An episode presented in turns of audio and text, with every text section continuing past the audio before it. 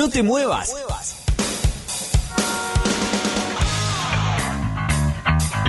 Llegó la hora.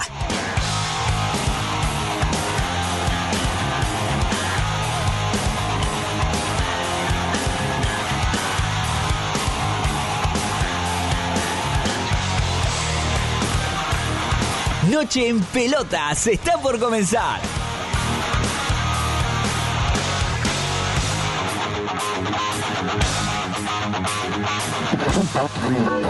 Pará, pará, ¿qué haces? No cambié de radio. Quédate escuchando Noche en Pelotas, tu último resumen deportivo y algo de música. Cualquier cosa que quieran preguntar, le voy a responder con una sonrisa. El paraguayo Víctor llegaba muy cerca de la pelota para pegarle.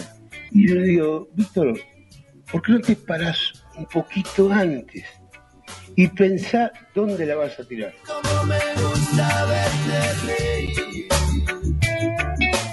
Me vino a decir, me frené antes, me frené antes.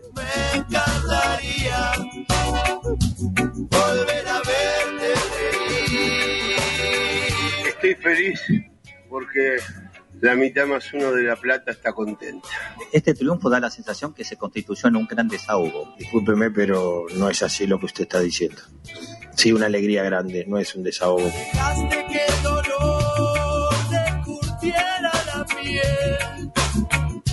Lo teníamos muy claro que no íbamos a jugar el partido, íbamos a arriesgar, porque le pedí que arriesguen de una manera tremenda. Creo que no lo sufrimos eh, como han sufrido otros equipos. En este momento teníamos que pegar el, el, el golpe de la mesa porque este equipo está para, para eso.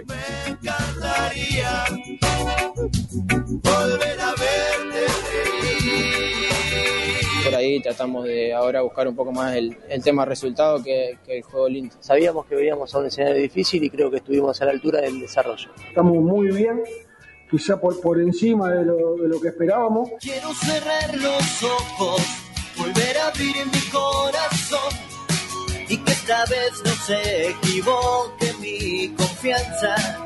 Es muy lindo, la verdad que estar ahí arriba es lo que queremos, así que tenemos que ir partido a partido. Pero con los pies sobre la tierra y la, la humildad de siempre, de, de, que esto es largo, muy parejito. Fue una actuación muy, muy sólida en casa, creo que ganamos muy bien. No, no fuimos nosotros la semana pasada, no, no.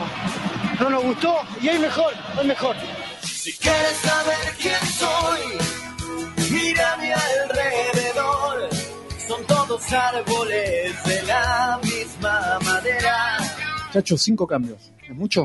No se me cruzó por la cabeza cuántos cambios eran o, o quién salía o quién entraba. Creo que, que, que tenemos que jugar mucho mejor para seguir peleando arriba pero ese es el objetivo. Este triunfo para los hinchas que lo viven, bueno, como nunca, y bueno, quedo contento, que disfruten porque se lo merecen. Sí, estos partidos se definen en detalle, en la que le quedó la convirtieron, pero creo que hubiera estado bien un empate. En el barro me hice fuerte, hice camino al andar. Somos de donde venimos para siempre. Estamos dolidos porque a nadie le gusta perder un clásico, pero esto es cortar, eh, cerrar, dar vuelta a la página y, y seguir. Sí, lógicamente el resultado más doloroso, y me atrevería a decir uno de los más dolorosos de mi etapa en San Lorenzo, la previa y esto. Y camino en el dolor, anestesiado sin razón.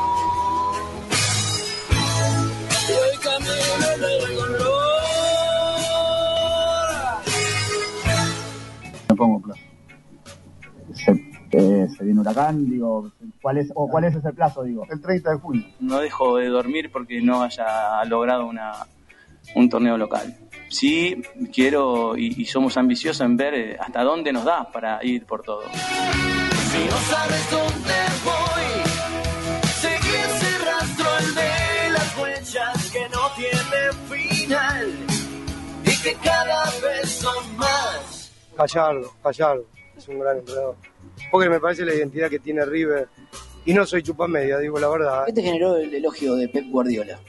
Y me, sor- me sorprendió, sí, es un honor, no solamente para mí, para todos los que trabajamos y lo que hacemos eh, y lo que somos nosotros como equipo, ¿no? Es importante ganar también, pero es importante que empecemos a, a- a jugar bien al fútbol y no tanto en una pelota parada o, o- o llegar eh, tambaleando al gol, ¿no? La gente no entiende por qué nunca miento. Será porque Si queremos tener alguna chance, creo que tenemos que mejorar muchísimo. Había que recuperarse rápidamente, había que demostrar que el equipo todavía está, está, está de pie, está íntegro. Sería muy necio en otra parte no pensar que tenemos que mejorar para poder pasar de ronda. No voy a hacer mención a Boca de acá, está dentro de unos 10 o 12 días más o menos. ¿Está mal hablar de hazaña? ¿No sería una hazaña? No, no, no. ¿Por qué hazaña? No, no, no. No, no, o sea, nosotros tenemos confianza, es Boca. O sea, yo entiendo que River está bien, pero no lo subestimen a Boca, muchachos. Boca, es Boca.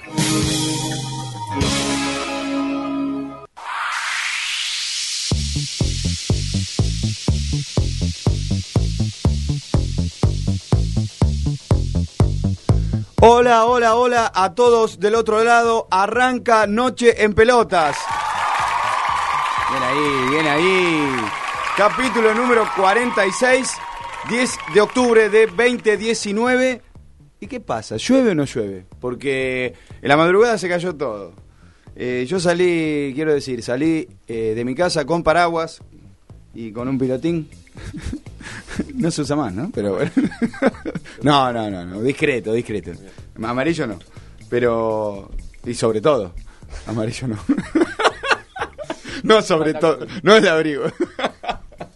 Bueno, 23 grados en este momento en la ciudad autónoma de Buenos Aires, exactamente las 9 de la noche, 10 minutos en toda la República Argentina y arranca el capítulo número 46, como les decía, de Noche en Pelotas, acá, como siempre, en el aire de la RZ del grupo Sónica, la más escuchada por internet. Saludos de rigor, como decimos siempre, para Agustín Balastrieri. En la... ¿Agustán? ¿Cómo fue? Agustín sería, ¿no?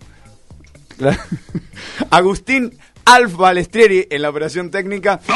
En producción general, Florencia Sánchez, Lucía Friedman. Yo, eh, mi nombre es Daniel García y en la web nos pueden encontrar www.gracias.nocheenpelotas.com.ar. Ahí están todos los links para eh, encontrarnos en las redes sociales. Pueden ingresar en Facebook, en Twitter, en Instagram. Siempre es confuso el, arranque, ¿no? Porque pa, pa, pa, pa, pa. Tranquilo, García, tranquilo. Me, me decía un, un viejo entrenador de fútbol, tranquilo. En definitiva, también ahí en, en los links, entre los links, van a poder encontrar el de WhatsApp, que hacen un clic y se abre la aplicación, nos pueden mandar un mensaje, nos pueden mandar un audio, así los escuchamos y vemos qué opinan, qué van opinando sobre lo que vamos desmenuzando acá en la mesa de Noche en Pelotas. Eh, voy a presentar al segundo elemento de esta mesa, en este momento, es el señor Lucas Mondelo, ¿cómo le va? Buenas noches, Dani. Gracias por, por la presentación. Eh, solamente recordarte A que me recuerdes a mí que use el ascensor la próxima vez. Llegué hace cinco minutos y todavía me cuesta recuperar el aire. Ah, porque no quiso esperar. No quise esperar. Porque son esos antiguos pasa que yo este, estoy ascensores. siempre, siempre hasta el límite. Me quedé afuera fumando un puchito y caí sobre la hora. Ah, entonces Puchito, cuatro pisos, No, pero eh, cuatro pisos, Sí. cuatro pisos de viejas edificaciones donde son 79 ca- escalones. Más o menos, sí. cada 100 piso. pisos entre metro y metro. En 100 metros entre piso y piso. Bien digo. Pensar, respirar, no, es un montón. Es un Bueno, montón. pero ¿está entero? O, Estamos o enteros. perdió un poco en el camino? No, ahora, ahora recuperamos, tranquilo, tranquilo. Buenísimo. Buenísimo. Bueno, eh, el tercer elemento. Falta alguien, sí. Falta alguien. Estamos El- solos hoy, El Dani. señor Corbus. el señor Corbus está un poco retrasado. Dice que lo agarró la lluvia. No sé dónde está. ¿De dónde vendrá? Porque ¿dónde está la lluvia? La lluvia de inversiones que habrá agarrado. No. Tampoco. Tampoco. Tampoco. Bueno, eh, Corbis estará llegando en, en breve, en un ratito. eh, así que arrancamos sin él, como siempre, efemérides. Noche en Pelotas presenta las efemérides del fútbol. Un pequeño repaso por los hechos más destacados del mundo de la redonda.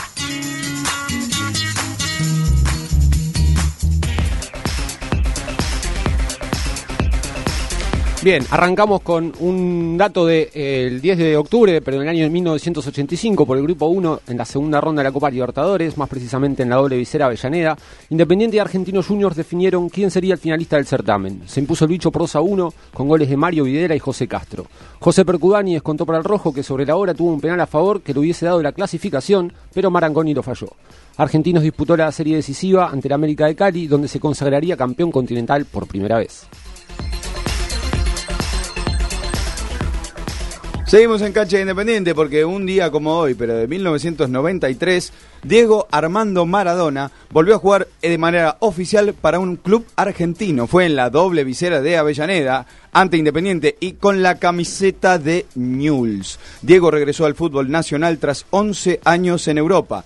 El, rojo se impuso 3 a 1 con sendos goles de Alfaro Moreno, Jairo Moreles Santos y descontó para la lepra y, ah, y descontó para la lepra. Eh, le mandamos un gran abrazo al que al que redactan estos, estos eh, informativos.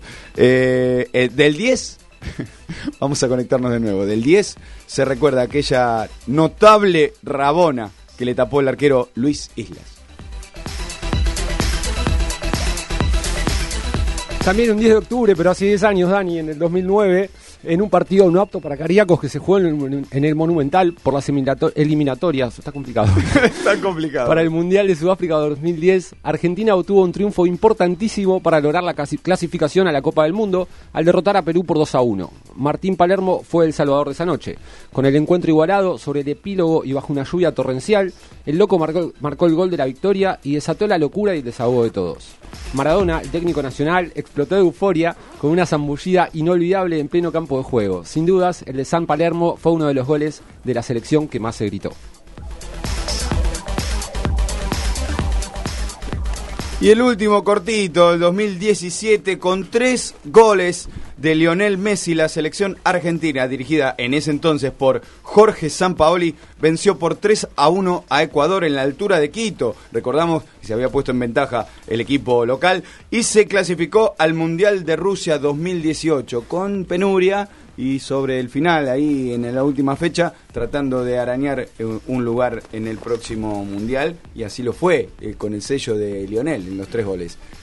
Eh, cuando presenté todo, dije, no sé, está, está llegando.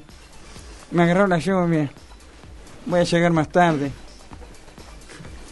¿No, ¿No habíamos terminado las efemérides? No, te hizo quedar como un mentiroso y segundo estás como muy tranquilo, ¿no? Como que todavía no arranca. y se escucha, Sí, murmullos. ¿A dónde dejé los papeles? Los lentes, los lentes. Los dejé en el auto. y el auto está en peligro, como en siempre. paternal, no sé, porque es un peligro.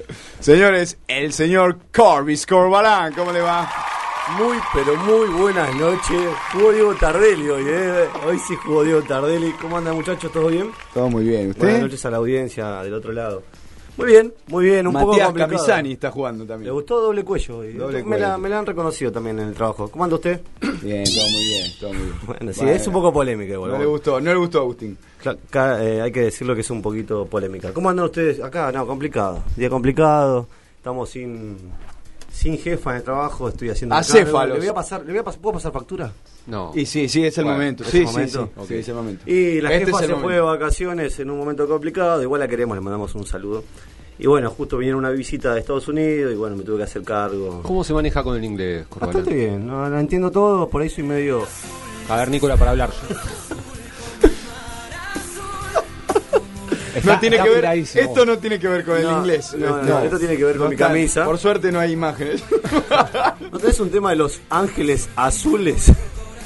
O mar azul también. mar azul. Eh, así que nada, fue una semana complicada, sigue siendo una semana complicada, muchas reuniones, pero me manejo bastante bien, no sé, hablo más o menos, pero me hago entender, qué sé yo. Bueno, en definitiva, cuénteme, ¿tiró la, la bombita de humo? No, y Bombé, eso, bombita se fue justo en, en plena, en plena audiencia. ¿Se si puede decir el nombre? Sí, Jennifer, vamos a ponerle Jennifer. Bombita Jennifer, porque no quise tirar el apellido porque Nah, ya era mandamos mucho. un ¿no? saludo a, a la jefa, a The Boss. De Bosa. A Ring Bosa. Bosa como el micro. O no, tampoco pusieron plata eso. No. Ah, bueno, listo. Por ahora están. eh, eh, Se está esperando la definición. Ah, para, ok. para que venga la lluvia de inversión. ¿High definition? Ponele. Ponele. ¿Cómo está usted? eh? Bien, bien, hermoso. Con el tema del clima, hermoso. Vi a todos quejándose hoy, todo sudado, la gente sudaba de mal humor. Yo venía contento igual. Como se nota, no camina a la calle a las 12 del mediodía usted, señor. Ah, bueno. ¿Dónde está a las 12 del mediodía usted? Yo estoy en Olivos. No Pero estoy fuera del físicamente está sentado en una, en, en Una una oficina, oficina, con del aire, con aire, estufa. que Sí, sí, estoy bien igual, pero igual no me molesta. O sea, ya le dije, soy de Santiago, puedo soportar calor, mucho más calor que lo que está haciendo. O sea, no, no tiene ni idea lo que es calor usted. Este es otro calor. Sí, es húmedo, no tiene nada que ver. con Hoy el en de allá, Misiones pero- hizo 40 grados, dato que no le importa a nadie, pero se lo traigo Bueno, a colación. hermoso. Bueno, eso, Tremendo. hermoso. Pero es un, Lo único que me molesta un del calor seco. Claro. Lo único que me molesta del calor son los mosquitos. Después puede hacer. Ahí en 50 Santiago hay grados. muchos. Hay Te llevan en pterodáctilos todavía. Te llevan en Santiago. andas. Sí. El más chiquito es un velociraptor. Sí, así es. Que es compañerito del T-Rex que hoy este, se apoderó de mí en un momento de la tarde. ¿Ah, sí? No, No entendí, para No, no, no entendí no llegué. no importa, no importa, Ok. no importa. Sacamos de esto. Nos vamos a meter directamente en la selección argentina porque fecha FIFA y una doble fecha de amistosos para el equipo de Lionel Scaloni. En primer turno, eh, en el día de... El martes, Martes, perdón, martes, el martes, el martes de pasado ayer. ya estaba, ya estoy perdido. Eh, Así arranqué, quiero decirle, ¿eh? ¿Pero Así por que qué? ¿El martes pasado qué? ¿En primer turno qué? Eh, el martes pasado jugó Argentina. no, ayer Alemania. jugó la Argentina-Alemania. Ayer fue miércoles. Ayer Ayer fue miércoles, sí. Llego y tengo que salvar de las papas, muchachos, Sí, ¿cómo la es? que sí, la verdad que sí, estábamos, este, acá también estábamos acéfalos de Desconcertados, información. Desconcertados ante la ausencia de Corbis. Como que Lo cierto, lo cierto es que Argentina ayer eh, empató en Dortmund 2 a 2 frente a Alemania, después de ir perdiendo 2 a 0, un primer tiempo, un primer tiempo, así se dice, bastante flojo del equipo Scaloni. Bueno, justo lo enganché. Lo que va a costar ¿Qué- este qué- programa. Sí, sí, sí. Eh, es tremendo, eh, no, no podemos, es una bola de nieve, ¿vio esa bola que va bajando? Sí, y se va agrandando cada vez más. Eh, no, volviendo al tema del que estábamos hablando. Fue un primer tiempo, la verdad, dificilísimo, complicado. eh, incluso la diferencia de dos goles podría haber sido mayor. Y a su vez, terminó el primer tiempo, cambio de esquema. Segundo tiempo, otro partido, otra cara para la selección. No sé cuál somos todavía, estamos en un periodo de, de cambios, ¿no? Pero Lo que sí sabemos es que esa Alemania no es la titular. claramente no es la titular, pero bueno, no nos olvidemos que eh, vienen bancando un proyecto desde hace 13 años aproximadamente. Estaba viendo eh, Lowe, el técnico alemán, hace 178 partidos que elige a la selección. Entonces por ahí le pueden cambiar los nombres, pero seguramente la idea y la estructura y la visión de juego que tiene el técnico alemán se, se va a repetir, sean quien sean los, los intérpretes. Eso marca una estructura en lo que es la federación del fútbol eh, alemán. Todo lo que nos falta a nosotros. Cosa que acá carecemos mucho. Eh, ¿Usted lo vio el partido? No, no, no, lo vi, vi el resumen, sí, pero no vi el partido porque estaba en pleno horario laboral, así que no, no pude llegar a verlo, pero por lo que escuché, por lo que leí, eh, como bien decía Lucas, eh, jugó con una sub-23, si se quiere, Alemania. Recordemos que está jugando a la Eurocopa Alemania, para la clasificación a la Eurocopa, así que tiene un partido. No está muy, muy bien parado Alemania, tiene que ganar varios partidos para clasificar.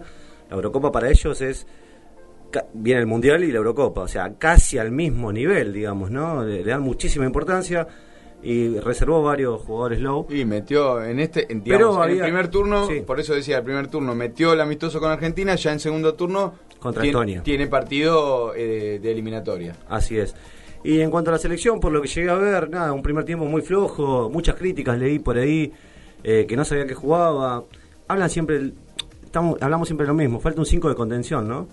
Digo, Paredes es un crack para mí, debería jugar en esa posición, pero le cuesta el tema de la recuperación. Sí. Pasaban como, como aviones. No es natural, alemanes. no es natural de él la posición. No, está bien, pero digo, lo puede llegar a cumplir. pero O la necesita- función. Necesita alguien, alguien de marca, alguien que raspe. El 5 el cinco que conocemos todos, ¿no? De toda la vida, no sé qué. Se extinguió también, se extingue el 10, se extingue el 5. Falta que se extinga el 2 y el arquero, ¿no? En algún momento. Y se termina el fútbol. Ahora, Sí. se, por ahí, se extinguió eh, Mascherano. ¿A quién tenemos así? Eso es lo que iba a decir. Scaloni no volvió a, con- a- a convocar a ningún jugador de, de esa esas característica. características. No lo Eh, tenemos, evidentemente. Guido Rodríguez podría ser una alternativa, quizás. Que no lo es. Que no lo es. Tampoco. Bueno, el único, lo único que se me viene a la Craneviter. Y Ascasíbar. Digo, Ascasíbar pintaba para ser el 5 de la selección de acá. ¿Qué pasó con Ascasíbar? ¿Qué pasó con Ascasíbar? Porque No sé, lo borraron. No lo estamos viendo, nada, ni siquiera en El convocatoria. tema es que se fue a la B en, en Alemania, estaba jugando, no recuerdo bien en. ¿En Stuttgart no era? en- no Stuttgart. recuerdo bien.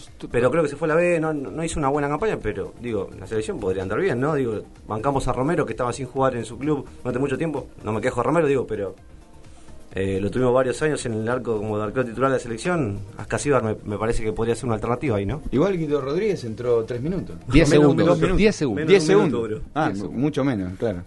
10 segundos. ¿Qué es un Como cambio? usted, de- más o menos. Es un cambio de. Duró 10 segundos.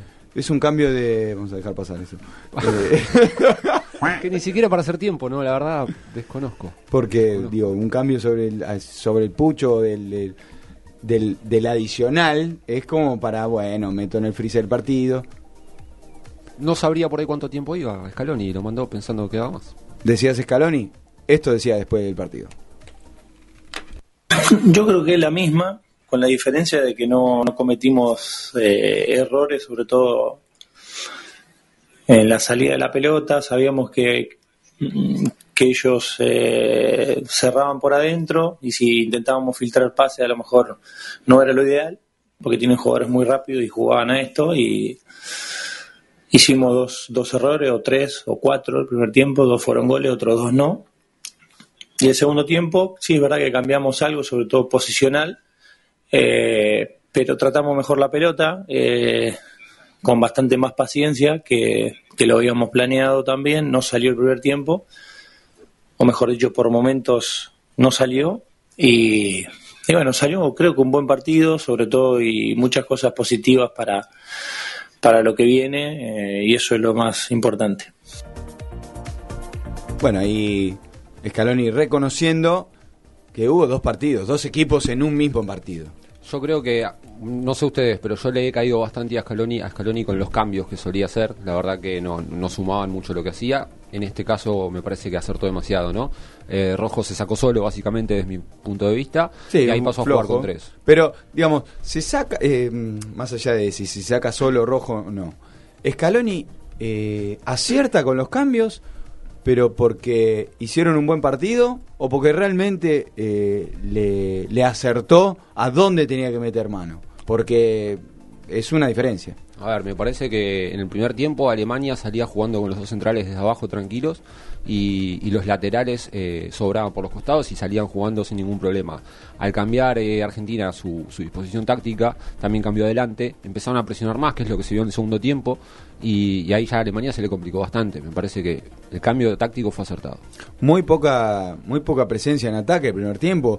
eh, apenas eh, una aproximación con un tiro de De Paul de media distancia. Sí, hubo un tiro de Paul que, que pegó en el, pal- en el palo o en el travesaño, ahora no recuerdo bien. Después hubo un centro que, que intercepta a Correa, eh, que lo manda un poco desviado, una volea al medio del área. Y creo que la última fue también otro tiro de Paul que se le fue como a la tercera bandeja. Vamos a aclarar también que Argentina jugó sin su máxima figura, no Leo Messi.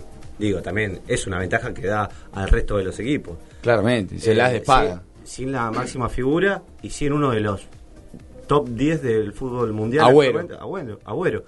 Y así Dice, todo- Scaloni dijo que en noviembre están los dos. Bueno, digo, dos titulares faltaron también, no es que jugamos con todo. Está probando, me parece bien lo que está haciendo. Yo, yo banco el proyecto. Yo empecé dudando el proyecto de, Scaloni, pero ahora creo que me parece que va por buen camino. Ojalá que siga así, ¿no? Y le den el tiempo necesario como para. Eh, ¿Cuál es el de- tiempo? ¿Cuál es el tiempo Y bueno, necesario? no se sabe. Los tiempos necesarios acá con AFA no se sabe, ¿no? Vio no se saben los clubes. Por lo Pasan pronto- cuatro fechas y ya vuelan técnicos. ¿Cuánto vuelan ya? ¿Seis, siete técnicos en Superliga? Siete fácil, sí. Por lo pronto el tiempo, Dani, que, que marcabas vos es hasta las eliminatorias. Eh, yo creo que se va a ver ahí. Lo que sí, cuánto tiempo más podemos estar... El final de las eliminatorias. Hasta el final de las eliminatorias. eso puede cambiar, eso puede cambiar con los resultados también, ¿no? En este fútbol tan tan de vorágine, tan de minuto a minuto. Si empieza a peligrar la clasificación después de la primera ronda, yo creo que se le va a complicar. Pero así todo, me parece, comparto con Corbis lo, lo del cambio, este, este cambio generacional y, y la mano que le está poniendo Scaloni, pero también es cierto, ¿no? Como que, bueno, ¿cuánto tiempo más eh, vamos a probar? Ya deberíamos empezar a alinear un equipo para las eliminatorias. ¿Puedo, puedo hacer un parate con, con alguien especial? No, no quiero que lo tomen a mal, pero. Eh, ¿Qué pasa con Pablo Dybala? Bueno. Digo. eh, No termino, yo lo hablaba, yo lo hablaba en off con un colega porque me decía, che, qué pena, Ibala. Y qué onda, para mí es un crack. Y sí, pero eh, evidentemente no puede no puede explotar. o sea, no puede explotar en la Juve.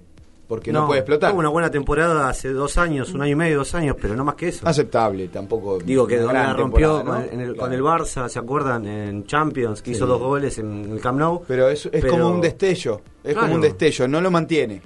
No sé, y después mí- en la selección, más allá de que la selección también estuvo inmersa en cambios permanentes, tanto de plantel, también eh, con, con el interinato inicialmente de escalón y ver si se, si se puede quedar, si no se puede quedar, eh, dón- para dónde vamos.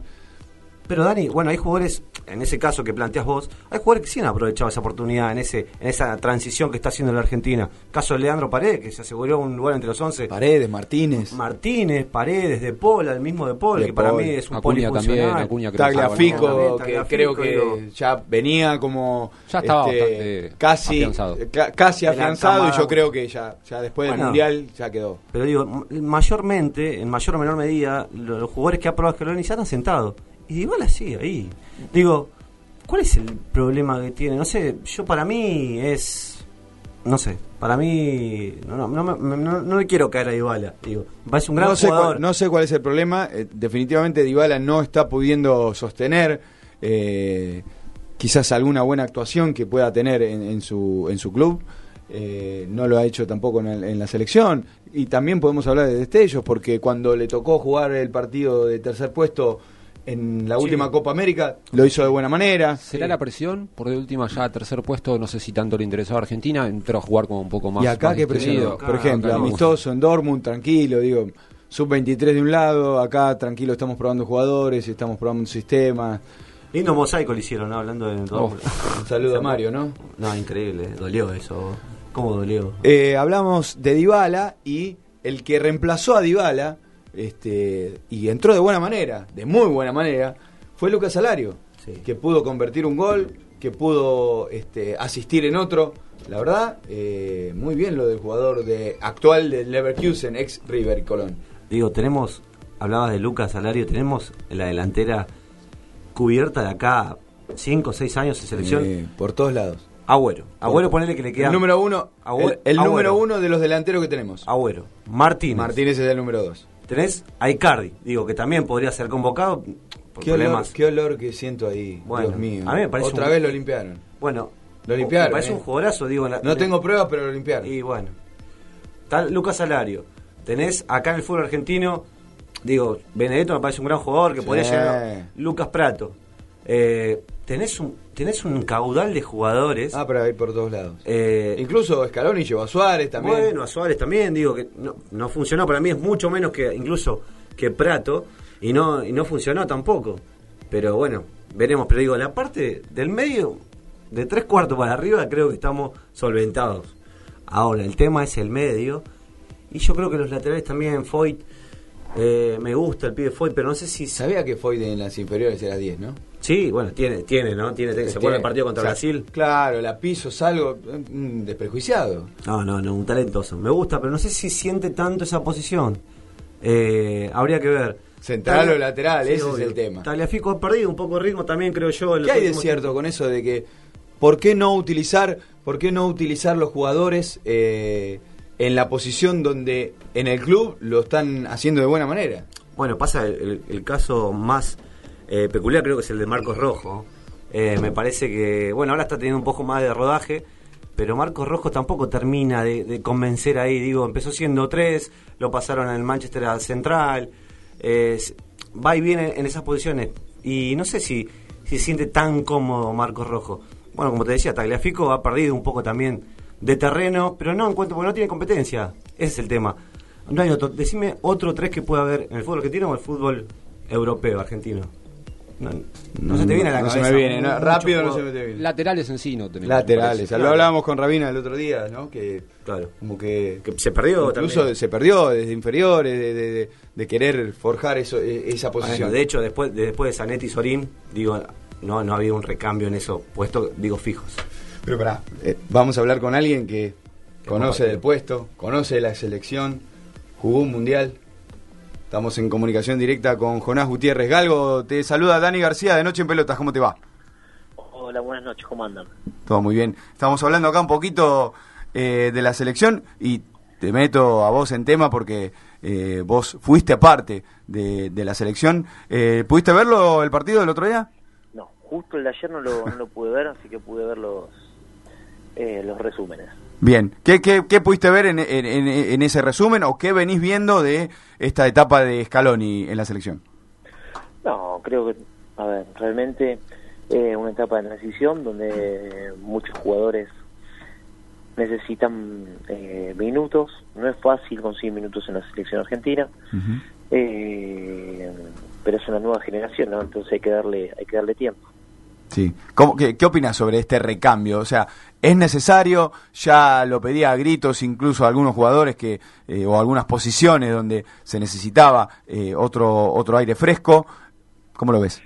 No, es necesario por una cuestión eh, generacional, porque el- la generación dorada, como me gusta llamarla, eh, ya está eh, muchos en una edad que no se sabe si van a poder llegar al próximo mundial, entonces han- están apareciendo chicos de abajo y tienen que agarrar minutos y partidos para, para hacer ese recambio, ¿no? Claro. Porque si miramos hacia atrás, eh, tuvimos 10 años de una, una generación que nos ha dado eh, alegrías, no porque no se pudo consagrar, ¿no? Pero sí que nos hizo siempre estar en vilo y con muchas expectativas en muchos torneos hasta el final.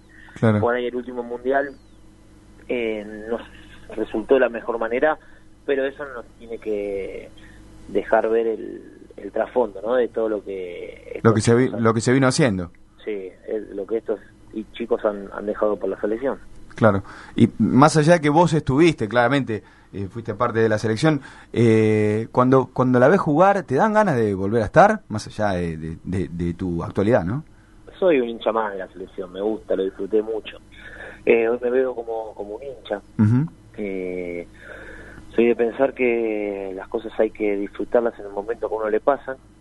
Eh, hoy estoy en otro, desde otro lado y apoyando siempre, ¿no? Porque que más quiero que, que la selección pueda consagrarse en algún momento.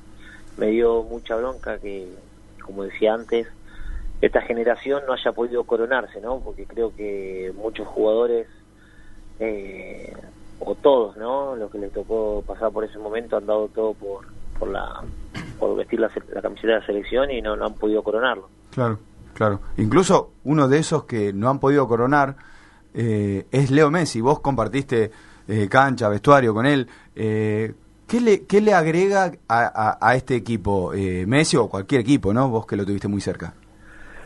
Y Messi es algo que no, no es normal, ¿no? Si lo analizamos en cuanto a números, en cuanto a rendimiento, eh, son jugadores que no, no aparecen cada eh, frecuentemente, entonces es una algo que nosotros como, como argentinos tenemos que, que disfrutar, seguir disfrutando y más ahora que, que, el- que la edad de, de, de Leo ya, ya premia también, ¿no? Porque ya no, no es- no es un chico y no sabemos cuánto más él va a jugar. Claramente él va a jugar hasta que él lo decida porque es de, de otro planeta, Hmm. pero tenemos que aprovechar cada minuto de Leo con, con la camiseta de la selección. Jonás, buenas noches. Cristian Corbalán te saluda. ¿Cómo te va? Te quería preguntar por el tema de. Digo, han sido, creo que, duramente criticados la camada anterior, la camada dorada, como bien decís vos. Y sin embargo, pasa con otros deportes, por ejemplo, el básquet, que ha perdido una final y se lo valora. Eh, pasa con el rugby, pasa con muchos deportes argentinos donde, bueno, no importa, tuvieron, hay que valorar porque han llegado a, esta instancia. ¿Por qué crees que al fútbol se lo desmerece tanto y han tenido tan malo, tan malo, tan, tan- tantas críticas, no? Eh, porque creo que en Argentina eh, muchas veces no, no valoramos lo, lo que tenemos. Y después porque es el deporte más popular y acá en Argentina hay 40 millones de técnicos, entonces eh, a partir de ahí es, es difícil que se valore si no es a partir de, de un resultado. Y yo creo que no no se no se evalúa todo por un, por un resultado final sino por, Un por trabajo. lo que se ha hecho en el durante la, la etapa, ¿no? Y estos chicos eh, han hecho un gran trabajo para la selección. Hablabas de Messi recién y te preguntaba, Dani, acerca de lo que le aportaba a Messi.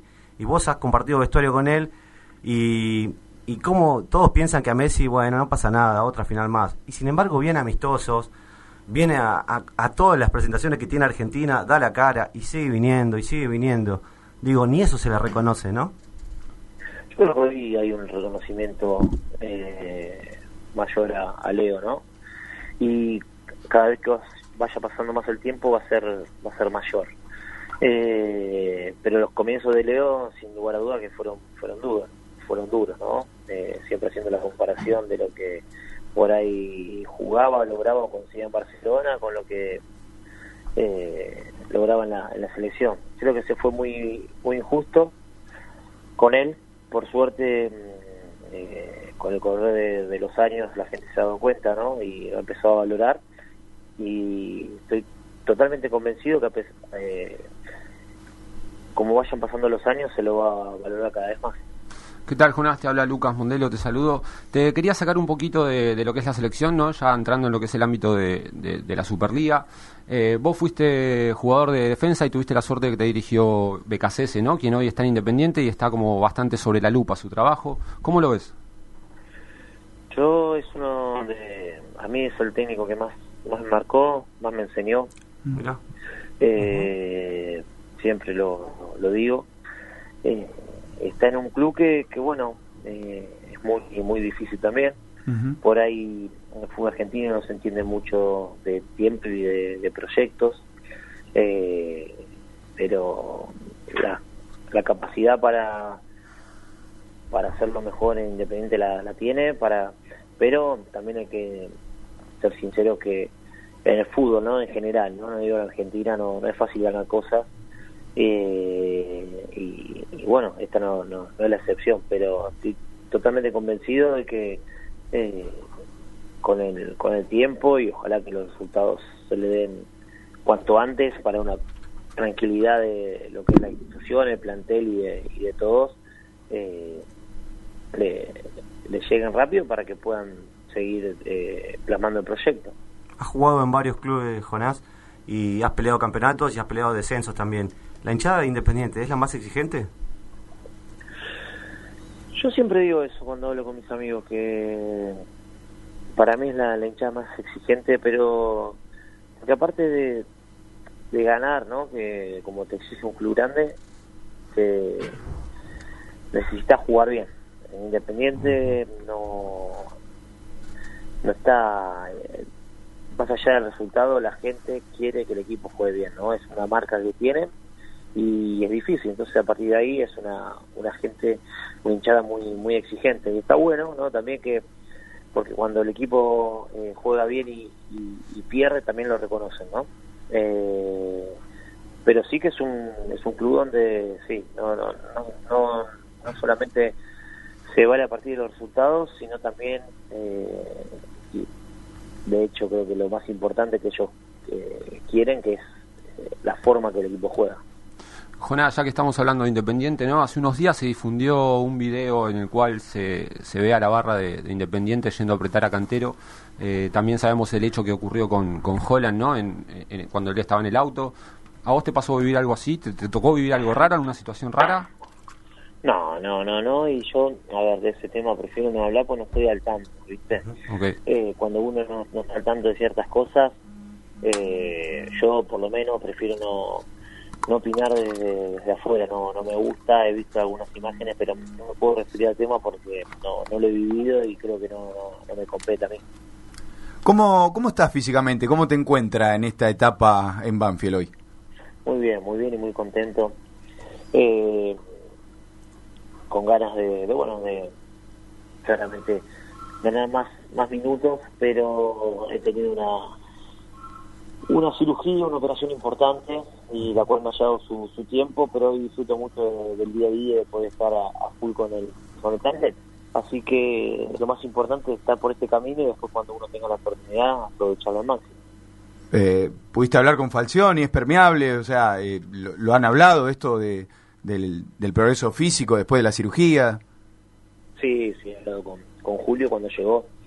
Me ha dicho que necesitaba que, que agarrara ritmo. Eh, es más, me preguntó para jugar en reserva, lo cual eh, le dije que obviamente sí, que a mí me disfruto mucho de, de jugar al fútbol, más allá de donde me toque, ¿no?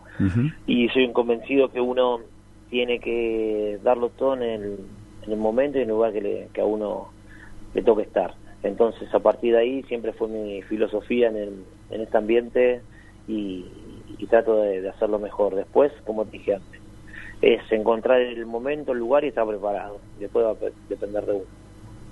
Después de recuperarte de un cáncer, eh, eh, ¿ya no le temes a nada o, o- o es un mito?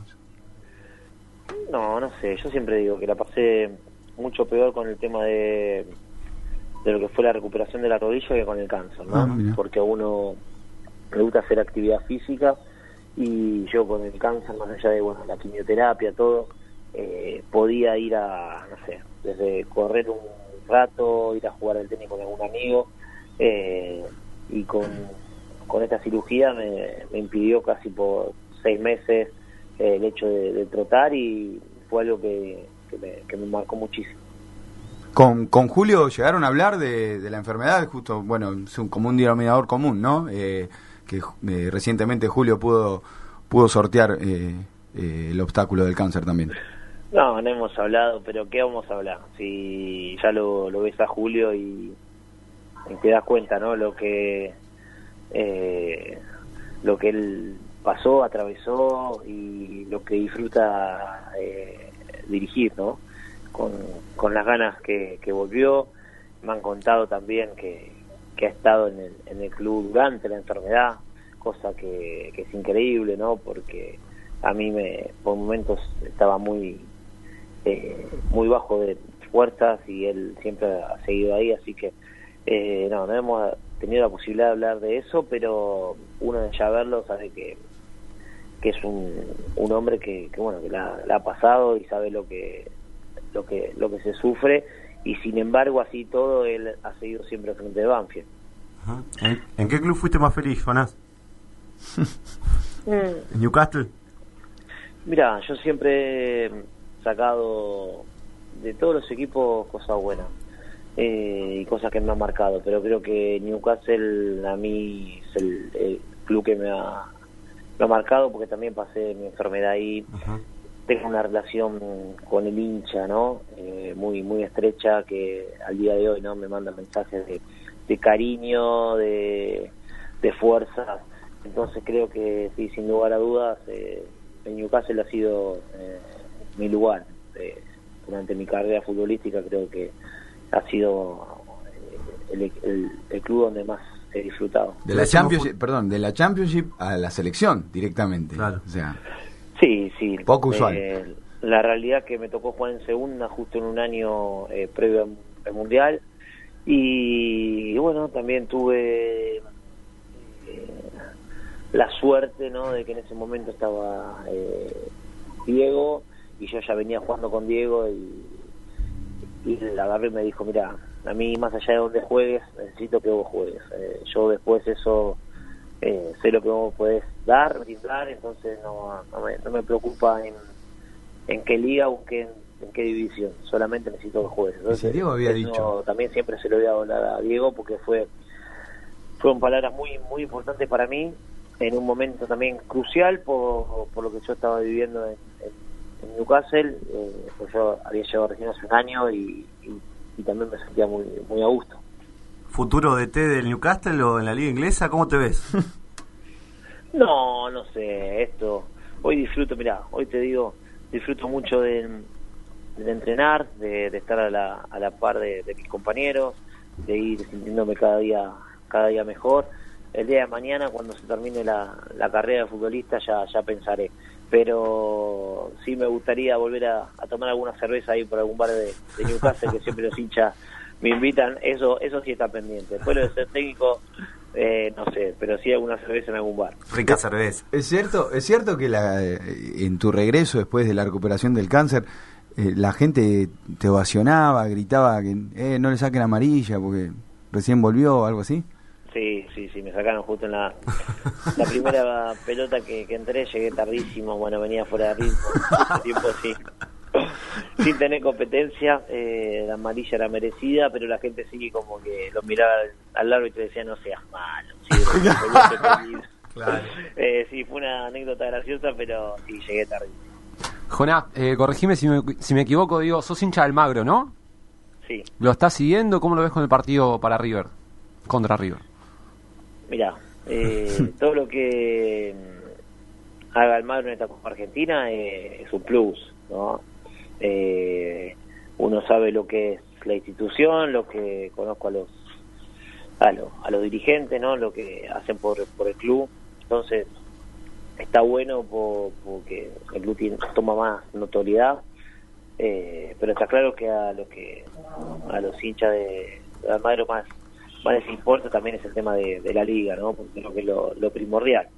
Pero creo que es alguna, algo para disfrutar. Si tenés un partido con, con River que es para eh, disfrutar muchísimo, ¿no? Sabiendo lo que contra quién te enfrentás eh, que va a ser muy duro, pero hay que disfrutarlo. ¿Es una cuenta pendiente para vos jugar en el Magro? Se hablaba incluso antes de que firmes con Banfield que podrías ir para ahí por una reunión bueno que, que tuvieron. Eh, ¿Lo tenés como una cuenta pendiente? Siempre manifesté mis ganas de, de jugar, pero yo siempre también eh, digo que para que se den la- las cosas que uno quiere se tienen que dar varios factores, ¿no? Eh, como que en ese momento el club esté buscando un jugador de mis características, como que el técnico a uno lo, lo quiera. Eh, son varios focos, eh, no pasa por las ganas solamente de, de uno.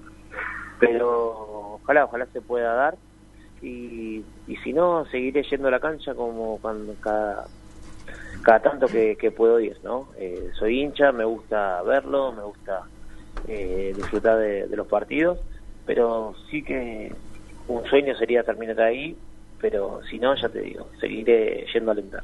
¿Cómo, ¿Cómo comenzó esa pasión por Almagro? Yo me crié en Cespeña, o sea, con mis amigos del barrio, estamos a 15, 20 cuadras de la cancha y bueno, empezamos a ir de, de chicos, ¿no? Y encima vivimos momentos muy muy lindos, lo que fueron los ascensos, eh, jugar en primera, eh, así que justo se dio también en una época muy muy linda de, club. Y Almagro, Almagro tiene eso, ¿no? Que por ahí eh, agarra ráfagas buenas y te llevan a instancias decisivas, eh, o como ah, se ascendió la primera vez que los jugadores estaban en vacaciones por, por el tema de la promoción y después se llegó y, se asciende. Eh, tiene esas cosas, es un club creo que muy muy lindo, eh, mágico, se disfruta mucho y bueno, ojalá que le, le siga yendo sean- siendo de la mejor manera. ¿Qué nos puedes contar del partido de las estrellas solidarias de, en el día de mañana, no? Si no, no me equivoco. Sí, que ahí, ahí vamos a estar todos, porque creo que eso, eso es lo lindo, ¿no? Que tiene también eh, esta profesión, ¿no? El poder ayudar. Entonces, el poder juntarnos mañana ahí en el, en el Cruz de Peña eh, para dar una mano eh, es algo de las cosas más maravillosas que también tiene esta profesión, ¿no? Entonces, ahí estaremos para tratar de brindar un, un lindo espectáculo. Ojalá que el equipo donde me toque estar gane, porque me gusta ganar, pero... Sí, eso es lo primero, ¿no? Sí, obvio, pero después eh, ¿Te dijeron con quién vas a estar? ¿O todavía no? no sé mi equipo, pero ya llegaré tempranito para armar Para armar, para meter presión, ¿no? un buen team. Pero lo importante es que la gente la, la, la pase bien, podamos todos colaborar y de eso se trata esa- la noche mañana. Excelente. Una última. ¿Hasta cuándo hay pilas? Lo digo siempre, eh, va a depender de, de cómo vaya sintiendo. Hoy la fecha de caducidad depende mucho de las sensaciones. Eh, hoy me siento muy bien, con muchas ganas. El día que no, eh, lo haré, o que vea que, que el cuerpo me pide otra cosa, eh, también. Entonces, eh, el día a día. hoy mi profesión la va marcando el, el día a día, el presente, y por eso no, no sé hasta cuándo ni, hasta dónde. Va, va a depender de cómo vaya, me vaya sintiendo. Recomiendo ver el, el versus del libero del señor, algunas confesiones polémicas que tuvo este año, no sé, algunas confesiones ahí. ¿Sexuales? Algo así, bueno, bueno, eh, tiene alguna manía, pero está perfecto como todos, así que para la gente recomendamos verlo. No, no, no- no digamos Sí, nada. eh, pasa bueno, está en pareja y ha cambiado. Claro, ha cambiado, sí, ha cambiado, ha cambiado. como gran cosa. siempre cambia el panorama según Obvio. como uno está, ¿no? Ha cambiado, ha cambiado. Hemos repartido de nuevo. está muy bien, está muy bien. Bueno, Jonás, te agradecemos los minutos acá en el aire de Noche en Pelotas y la verdad, un gustazo nos dimos de esta charla con vos. Bueno, un abrazo para todos ustedes eh, y un placer. Un placer, un abrazo grande, gracias. Chao, chao. Ahí pasaba Jonás Gutiérrez, el galgo. Qué un crack. nos dimos. Oh, un crack. Bien, déjame decir cortito, estábamos hablando del partido de las estrellas, para la gente que por ahí nos está escuchando y le gustaría acercarse. Completamos. Esto va a ser en la calle Pío Díaz, 862, sí, desde las 19.30 en el barrio de San Peña, ahí en partido 3 de febrero, cerquita capital, para los que se quieran acercar.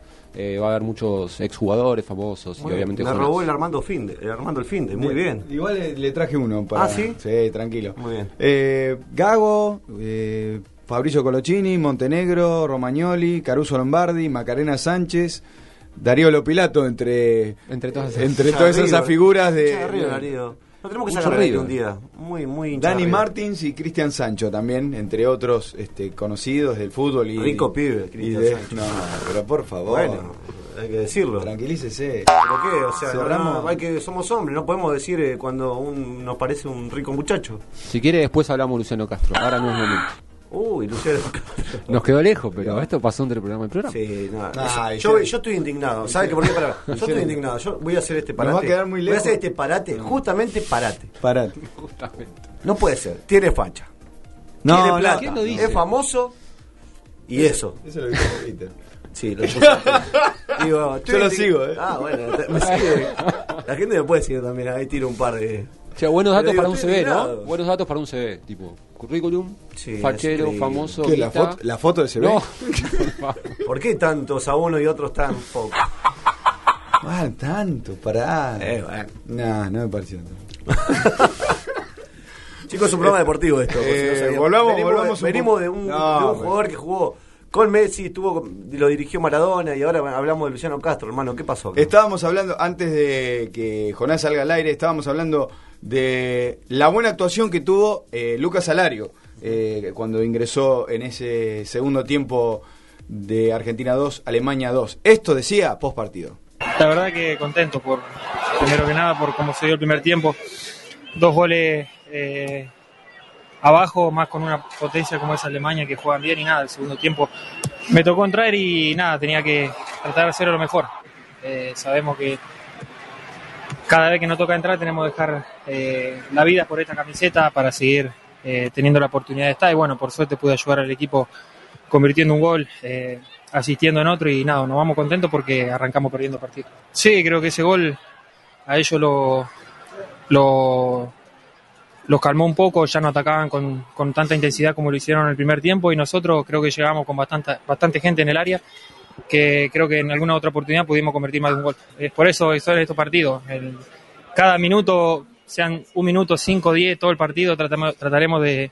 Hay que demostrar para, para que uno tiene ganas de estar y bueno, después es el entrenador quien, quien elige, pero bueno, uno tiene ponérsela un poco difícil también con, con las ganas y con la actitud. Bien, ¿qué, qué jugador? A mí me, me encanta Alario. Eh, tuvo pocas chances en la selección. Espero que estos minutos eh, eh, empiecen a, a forjar un poco la duda del técnico argentino. Siempre decimos que hay jugadores que le han pifiado, digo, a la carrera. Él, Eh, irse al Leverkusen. Bueno, digo, no es por nada. pero Eligió irse Europa. Eligió irse a Europa. Eligió irse a Europa. Por la plata está perfecto, digo, hay, pero hay varios casos, ¿no? Que ha pasado lo mismo. Caso Piti Martínez me parece un jugador totalmente que está desaprovechado en la Major League Soccer. No. Eh, hay, no- Se habla no de que viene a la. Sudamérica, ¿eh? Bueno, pero me parece que han elegido mal, por lo que sea, bueno, es una experiencia y ellos mismos van a sacar lo positivo, como contaba Jonás hace rato, ¿no? Que de cada club se lleva algo positivo. Pero yo creo que si Alal hubiera seguido en River, hubiera pegado el salto de calidad a un equipo de Europa de mayor renombre, yo creo que hoy sería En estaría este- peleándole mano a mano al- a Agüero o en a este, Lautaro Martínez. ¿eh? en este equipo o en esta en esta última etapa del ciclo de Gallardo, Alario saltaba directamente a un, a un grande de Europa. Sí, Nada de Leverkusen. sí. No, yo creo que sí. Nada de Leverkusen. Iba a la Premier o a alguno de Italia. Sí, yo eh, eh, co- coincido, Dani. La verdad, me parece que está desaprovechando o desaprovechó un año, un año y medio y la gente de River le tiene mucho cariño. Definitivamente. Hincha de Boca O sea, igual Alario. eh, le mandamos un gran eh, le mandamos un gran saludo a la, a la, a la afición del Leverkusen, pero irse al Leverkusen donde en esa liga es Bayern Múnich y dos escalones más abajo cualquier otro como Dortmund. puede ser el Dortmund o alguno que esté Stuttgart, eh, alguno de turno ahí que Stuttgart. ese descendió está peleando no sé está Bueno, recién hablábamos con Jonás cuando él estaba jugando la segunda división de, de- de Inglaterra, Inglaterra. ¿no? Eh, fue citado a la selección. No sé si, o sea, evidentemente por ahí no sé si fue el mejor destino al que podía ir, pero evidentemente no le saca posibilidades. De hecho, ahora que Scaloni lo citó, seguramente también porque el rival era Alemania y se jugaba en Alemania, fue como para probar. Pero me parece que con el partido de, ayer se ganó mínimo una citación más como para, para ver si se termina de encastrar en este equipo, ¿no? Que recordemos, delanteros tiene un montón. Los fijos, ¿quiénes serían hoy por, hoy por ahí? Agüero cuando vuelva, Agüero, Martínez, que, jugar juntos, Martínez, que ha pisado muy fuerte en el último tiempo, Messi. tanto en la Copa América como, como en estos amistosos. Bien. Bueno, Messi, y uno más, queda un solo lugar, no sé si queda mucho más. Creo que él podría estar peleándose. por- Tranquilamente tiene, bueno, no sé, son hablamos ¿Cuántos como- años tiene como- Alario? Es joven Hablamos 24, creo, 25 años, no, No recuerdo no, pasa de eso. Eh, pero hablamos con, con muchos jugadores y siempre el jugador habla de los momentos. Incluso Jonás recién decía, eh, cuando vos le preguntabas, Lucas, por, por el tema de Almagro, dice, se tiene que dar un montón de De cosas. circunstancias, sí. Bueno, acá, eh, en esas circunstancias que ponemos en la mesa, eh, tiene que darse que el técnico quiera convocarte, que vos estés en un buen momento, que eh, eh, tu club marque también ese buen momento o no eh, en, en tu carrera. Bueno, en 27 definitiva. años tiene Alario. Cumplió hace poquito, antes de ayer cumplió Ah, años Alario. bien, bien, bien. 27 años. Bueno, tiene 3 años más eh, Y- en su vida, ¿no? Todavía. Eh, ¿En su vida? En su vida y en bajada. ¿Qué está diciendo? Lo estaba escuchando atentamente y me dijo... ¿Disco loco? ¿Sabe cuántos litros de leche da No, la vaca bueno. en su vida? No, y en bajada. Lo mismo que en majada, no me cague el chiste. Hombre, Lo voy a traer a Gardinetti la- el jueves que viene. Ah, ¿no? me gusta. Estuve, estuve, ¿Puedo preparar yo un par de estuve chistes? hablando, estuve hablando con Alejandro, eh, pero no podía porque tenía un show justo en, en, Ah. en este horario. Eh, Entonces tenía un show hoy y no pudo estar, pero se lo traigo el jueves que viene. Bueno, ¿puedo preparar yo también un dos, tres chistes? Se lo traigo el jueves que viene. Hacemos un ping-pong ahí con. Esto es Noche en Pelotas, capítulo 46. Ya volvemos. Espacio Publicitario. Si querés comunicarte con nosotros, también nos podés encontrar en Facebook, Twitter o Instagram como arroba Noche en Pelotas y en nuestra web nocheenpelotas.com.ar. Clientes para su producto es una empresa de marketing online con sede en Argentina, Colombia e Italia. Expertos en conquistar compradores. Existen muchos clientes potenciales para tu producto. Ellos se encargan de encontrarlos para vos. ¿Te gustaría abonar solo por las personas interesadas? Contactate en www.clientesparasuproducto.com o llamanos al 156 618 1212.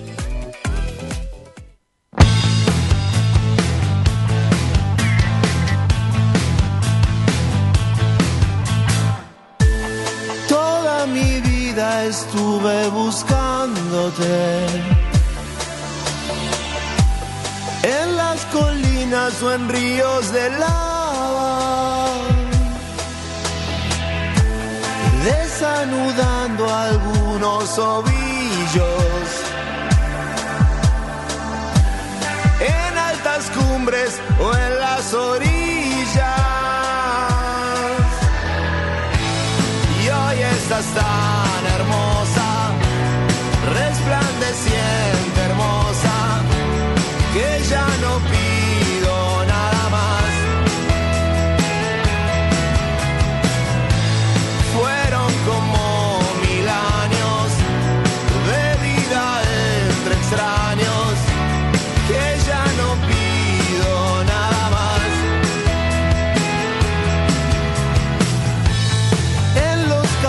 de seda tejiéndote.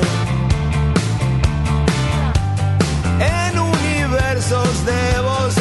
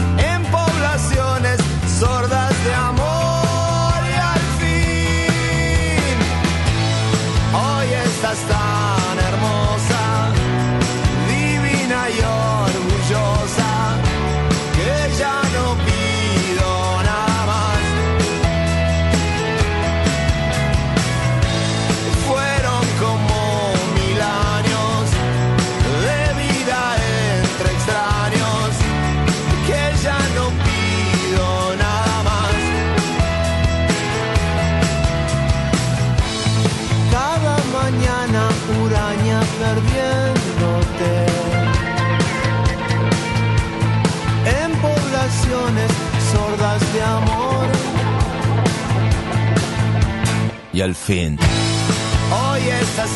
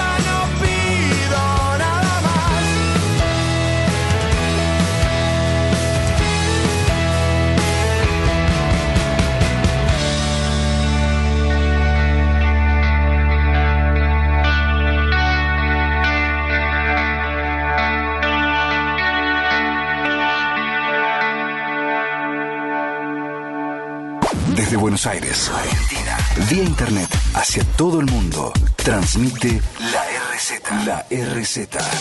Desde sus estudios ubicados en Avenida Callao 194, Ciudad Autónoma de Buenos Aires, la RZ. Una radio del Grupo Sónica. Una nueva hora comienza en Argentina. Son las 10 de la noche. En la ciudad autónoma de Buenos Aires, vivir mejor es ley. Legislatura de la Ciudad Autónoma de Buenos Aires. www.legislatura.gov.ar Sentite a gusto con tu cuerpo. Si querés bajar de peso y disfrutar una alimentación consciente y saludable, consulta a una profesional, licenciada Andrea Purita. Te espera para elaborar un plan de acuerdo a tu necesidad y posibilidades. Licenciada Andrea Purita, nutrición a tu medida. Consultas al 4807-8333.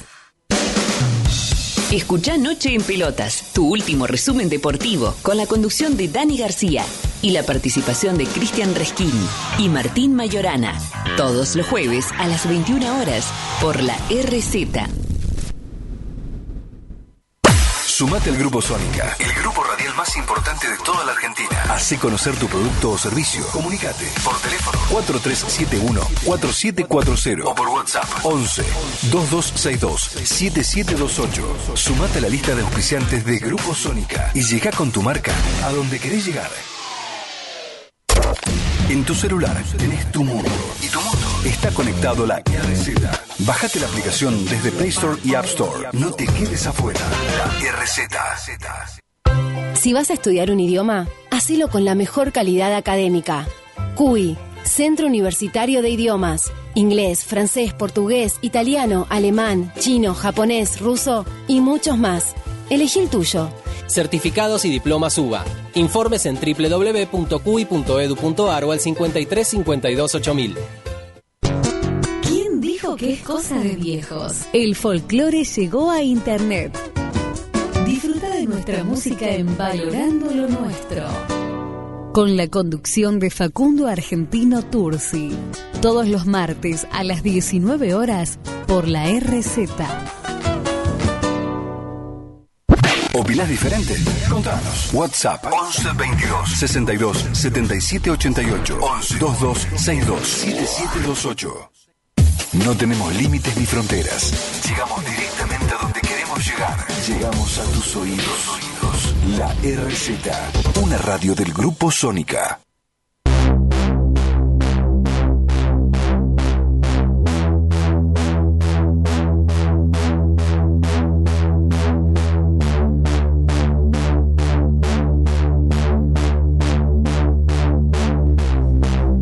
Segundo bloque. Es increíble esto, la verdad. Yo voy a tener que hablar. Este... ¡A concha de su madre! ¿Está tratando mal? No, no lo puedo creer. ¿Qué le hace el, qué le hace el operador? Bullying. Bullying, bowling. Tengo un chiste respecto a eso. No, después. Eh, todavía no llegamos. Eh, segundo, tercer bloque, bueno, mm, te podría decir el tercer cuarto, como siempre este, hacemos la analogía con el básquet. Programa capítulo 46 de Noche en Pelotas. Bueno, salimos un poquito de la notable presencia de Jonás Gutiérrez en el aire de Noche en Pelotas, hablando un poquito de todo. Y en ese de todo, ya mm, desmenuzamos un poco lo que fue la presentación de la selección. Eh, nos tenemos que meter, más allá de que nos vamos a, a- ir este, metiendo de a poco en lo que dejó la novena fecha de la Superliga, los dos popes, los dos popes del fútbol argentino, porque ya faltan 12 días, hoy 12 días, para la segunda semifinal. Jugaron, porque eh, están pensando en otra cosa. No están pensando en, en patronato, más allá de que River ganó. No está pensando Boca en defensa y justicia, más allá de que ganó. Y aunque te digan por micrófono que primero está Arsenal, primero está, eh, incluso está Almagro está mañana. Almagro mañana, eh, que Boca tenga primero en el camino a Racing. Eh, no, ellos tienen la cabeza en el clásico. No, está bien, tiene la cabeza en el clásico, pero eh, eso en cuanto al Faro, en cuanto a Boca, creo yo, porque es el que tiene que eh, remontar un 2 a 0 en contra. Le iba a preguntar, Eh, ¿quién tiene la cabeza más quemada o, o los papeles más chamuscados? Y claramente el DT de Boca y todo Boca, imagino yo, ¿no? Digo, ha probado en esta semana con línea de 3, con línea de 5, con, Con línea- 12 jugadores. Eh, claro, bueno, tiene, recordemos que tiene al paraguayo Alonso, eh, citado por la fecha FIFA, así que, bueno, probó con un chico de las inferiores, no recuerdo bien el nombre, pero ha probado también. No va a jugar claramente el chico de las inferiores, pero un pibe de 17 años, pero bueno, está ahí en el veremos. Pero claramente el que tiene que tomar la posta de lo que es el partido es Alfaro, tiene que saber buscar el partido, está 2 a 0 abajo. Y- Ahora, pero, pero, ojo. Sí, pero el, no partido, el partido se juega en cancha de boca. Sí, está bien. Con las 48.000 almas eh, ahí apretando, Sí, apretando la cancha por los cuatro costados. Sí, sí, sí, sí. Y está bien, es una ventaja prudencial. Este, no digo, no sé si cómoda, pero bien. Bueno, según Bilardo, el 2 a 0 es el Peor el resultado, igual dámelo siempre. Sí, digo. obvio, claro. O sea, Eh, dámelo siempre. Bueno, hablamos de Boca, Bueno, pero- digo, Boca, si hace un gol en los 10 primeros minutos, 15 minutos, Bueno. es un problema. Sí, obvio. Se cae la cancha abajo. Más ¿no? allá de que, más allá de que lo, lo- el juego de cada uno de estos dos equipos es muy, El diferente, tema muy es diferente. ¿Cómo hace el gol Boca? Ese es el verdadero ¿Cómo hace el problema. Si a Boca hace un gol, tienen en nueve partidos jugados, un gol por partido más o menos aproximadamente tiene. Hablamos de Boca, Ari, que es el que tiene mayor preocupación, pero River mañana entre el Magro vuelve, fue citado Quintero, que ya también, digo, viene con otro envión, se recuperó una de las figuras que fue en Madrid el año pasado, en la final. Eh, digo, mañana lo recupera y seguramente va a rodar un par de minutos y seguramente juegue unos minutos también en la bombonera. Viene con otro Según cómo se vaya dando el resultado. Igualmente, como se dé, Quintero yo creo que va a jugar 20 minutos va a jugar en la bombonera. Veremos cuántos minutos juega mañana. Yo sí, yo creo que 15, 20 depende del minutos partido, puede 15, jugar. 20 minutos 15, puede, 15, puede 20 jugar puede jugar. Eh, y otro que está también en Anas es De Rossi, ¿no? ¿Otra vez? Otra ¿Se vez ha acuerda, ¿se acuerda cuando hablamos de De Rossi? Que dice, ¿qué- ¿a qué viene? ¿No viene? Sí, viene. Y yo le dije, espere, espere que venga y juegue, no sé, 10 partidos seguidos. Sí. Creo Sí, que fue- le hizo un gol, justamente le hizo un gol al Magro en su debut. Sí. Que Jugó dos partidos más. Que a la- eh, al final terminó siendo eliminación por penales. Eh, jugó dos partidos más y. No volvió a jugar más. Bueno, fue más marketing que otra cosa, ¿no? Lo de lo de, de Rossi, de hecho, igual ya sabía Boca y creo que los hinchas de Boca también sabían a lo que se enfrentaban cuando contrataron a De Rossi, ¿no? Eh, sabía que es un jugador ya prácticamente retirado, de hecho se había retirado y bueno, quiso ser un aventurero del fútbol y vino para acá, pero bueno, se volvió a resentir de la lesión en el gemelo, así que para mí era uno de los jugadores que tenía que, si llega, no, no va a llegar con ritmo futbolístico, pero tendría que haber jugado estas, este tipo de partidos, para eso lo trajo Boca supuestamente, no por experiencia, para mí este partido tiene que jugar jugadores con experiencia. La semana pasada hablamos con Rabina, eh, alguien del riñón de, de Boca, y hoy tenemos a alguien del riñón de River. Ah, sí. Un jugador consagradísimo eh, en una de las épocas más doradas, eh, más victoriosas del Club de Núñez. Y lo tenemos al uruguayo Antonio Alzamendi. Buenas noches, Dani García, de Noche en Pelotas, te saluda. ¿Qué tal? Buenas noches, un gusto, un gusto hablar con ustedes. Eh, el gusto es nuestro y estábamos aquí hablando un poco en la mesa, eh, claramente, ¿no? De lo, lo que va a ser la, la próxima, el, el próximo encuentro entre Boca y River el 22 de octubre en cancha de Boca. Pero lo primero que te puedo preguntar a vos es cómo viste el partido en el Monumental. Y dos equipos con fútbol diferente, con un equipo de River superior, sin ninguna duda, futbolísticamente, con la pelota, y un Boca que, que vino a buscar un gol con un solo delantero y a cuidarse de que River no lo golee. O sea, creo que River eh, jugó un gran partido eh, con un Boca metido atrás, que, que la verdad que un poco inentendible de alguna manera, digo, porque si vos haces un gol o algo te beneficia para la revancha, pero yo pienso que su entrenador es su estilo, su manera de jugar, y apostó a eso, a tratar de cortarle con jugador quizás con poca marca por los costados a los laterales de River y perder juego personalmente él y, y bueno, y, y creo que River le tuvo que haber hecho algún gol más, o sea, se vio clarito la superioridad que tuvo por todos lados River, ¿no? Eh, esto mismo o este planteo, algo similar, por lo menos eh, en el dibujo táctico se había visto eh, un mes atrás cuando se enfrentaron eh, en el Monumental por la Superliga. Digo, algunos pensaban que era un partido como para salir un poco de, de ese atolladero de aquella final perdida y no, se, no llegar al primero de octubre tan golpeado.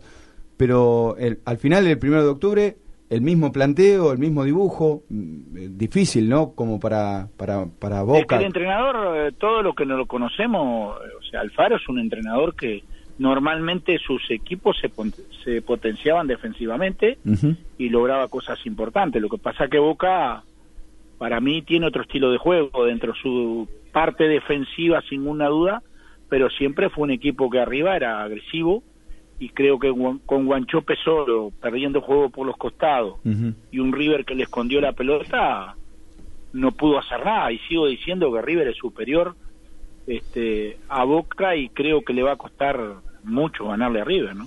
Vos decís, este River es superior a Boca. ¿Cómo ves en general, eh, eh, más allá de lo que los resultados mar- marcan, ¿no? El River de Gallardo. Y es un River con un entrenador que, que sus jugadores los entiende y que cree en su, en su sistema, diría, defensivo con la pelota, porque él juega con la pelota, él se defiende con la pelota.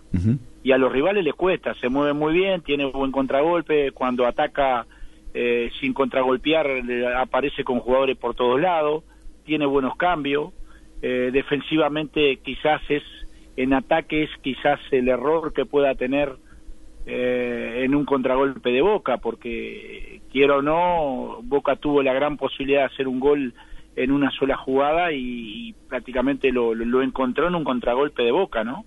Pero yo pienso que la cancha Boca va a tener que salir a jugar y, y River ahí lo puede liquidar, pero eh, Gallardo no cambia mucho su estilo, ¿no? él, él es fiel a su sistema, a su juego y le sigue dando resultado y hoy por hoy para mí es el mejor equipo, uno de los mejores equipos que se ve futbolísticamente, ¿no?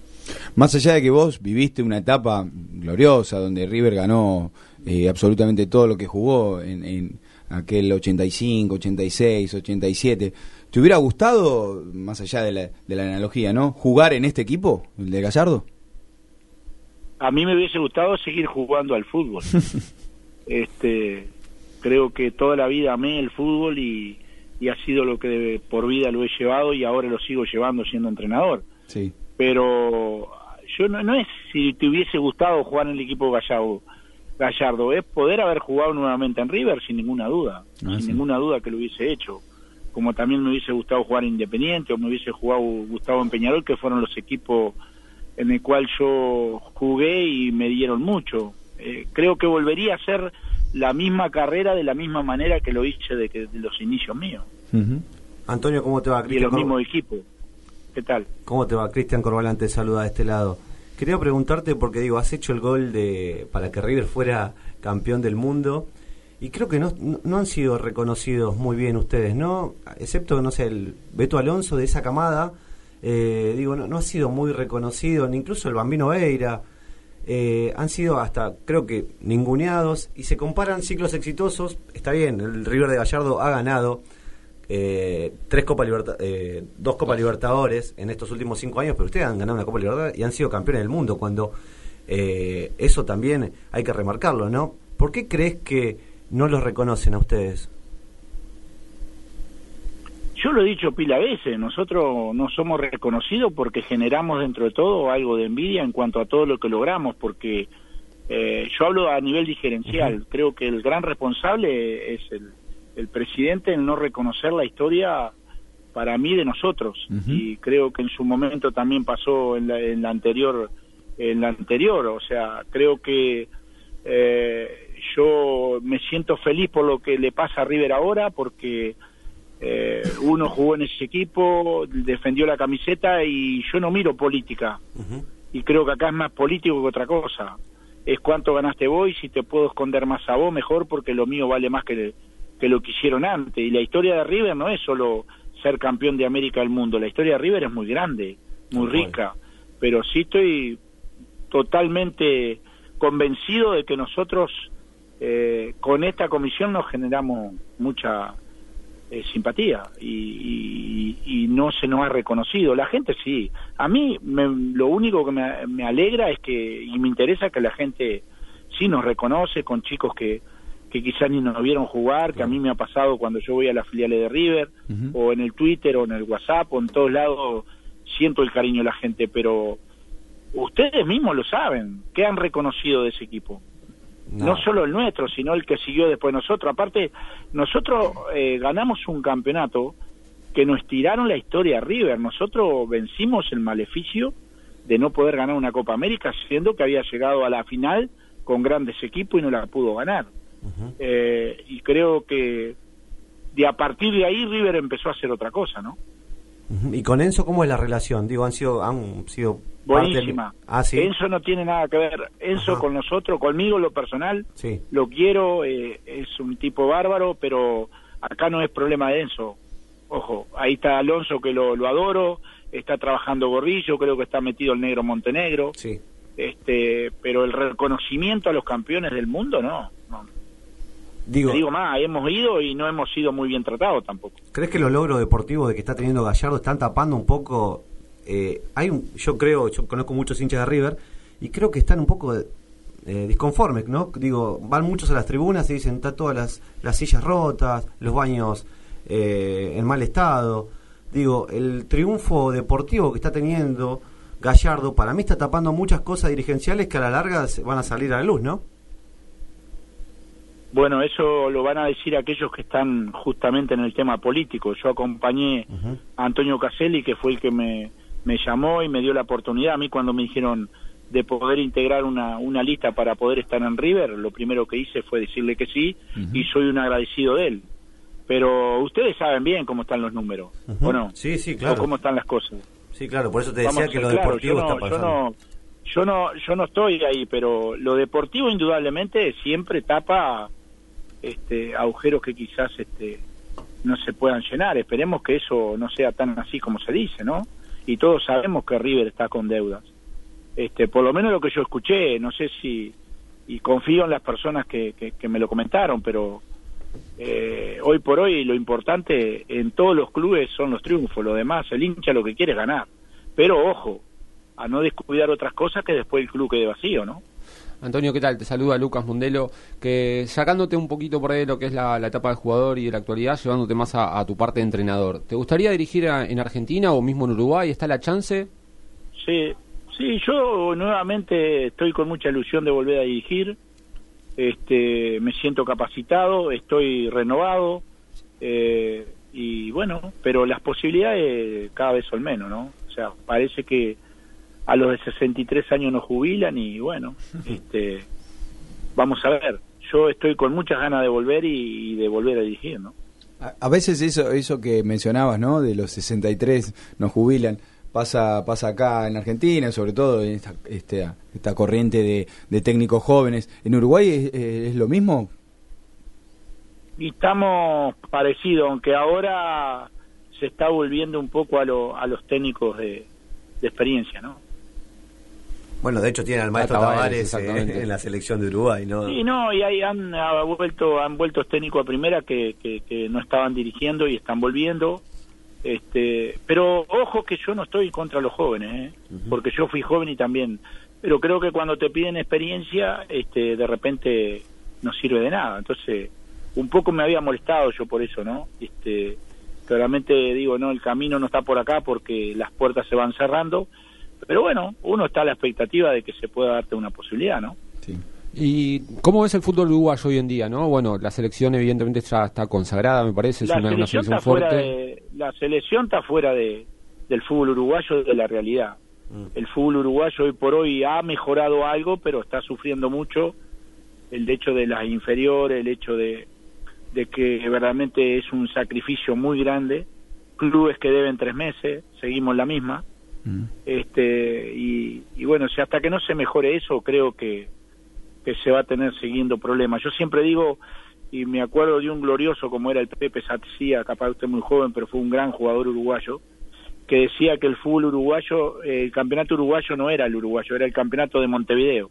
Claro. Ahora, gracias a Dios, con la integración de OFI, que se están buscando variantes y que empiecen a aparecer equipos como Cerro Largo, como Colonia, están en las primeras posiciones, este, eh, y otros equipos que están jugando en segunda división del interior. Algo más nacional. Eh, creo que va a mejorar. Yo siempre digo que a veces los chicos, en vez de llevártelo para Montevideo, tenían que mejorar en la propia ciudad, ¿no? Porque no da, no da Uruguay para para llevar jugadores a Montevideo, mantenerlos, tenerlos en una pensión. Normalmente lo que te piden es que tenga un lugar donde vivir en Montevideo y los chicos dos por tres se te pierden o aparecen los famosos contratistas estos de medio pelo que se llevan los chicos a Montevideo y los dejan tirados.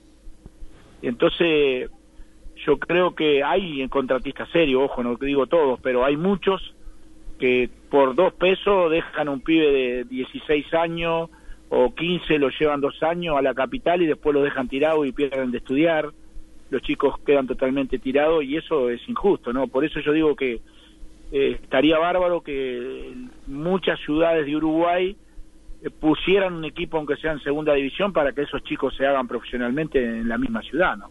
Sos dueño de una cancha de fútbol, tengo entendido, ¿no, Antonio? No, dueño de una cancha de fútbol 5 tampoco. Claro, bueno, de una cancha de fútbol 5. Y debe haber muchos muchos jóvenes que pasan por ahí. ¿No te dan ganas de ser representante y decir, uh, mira este cómo juega?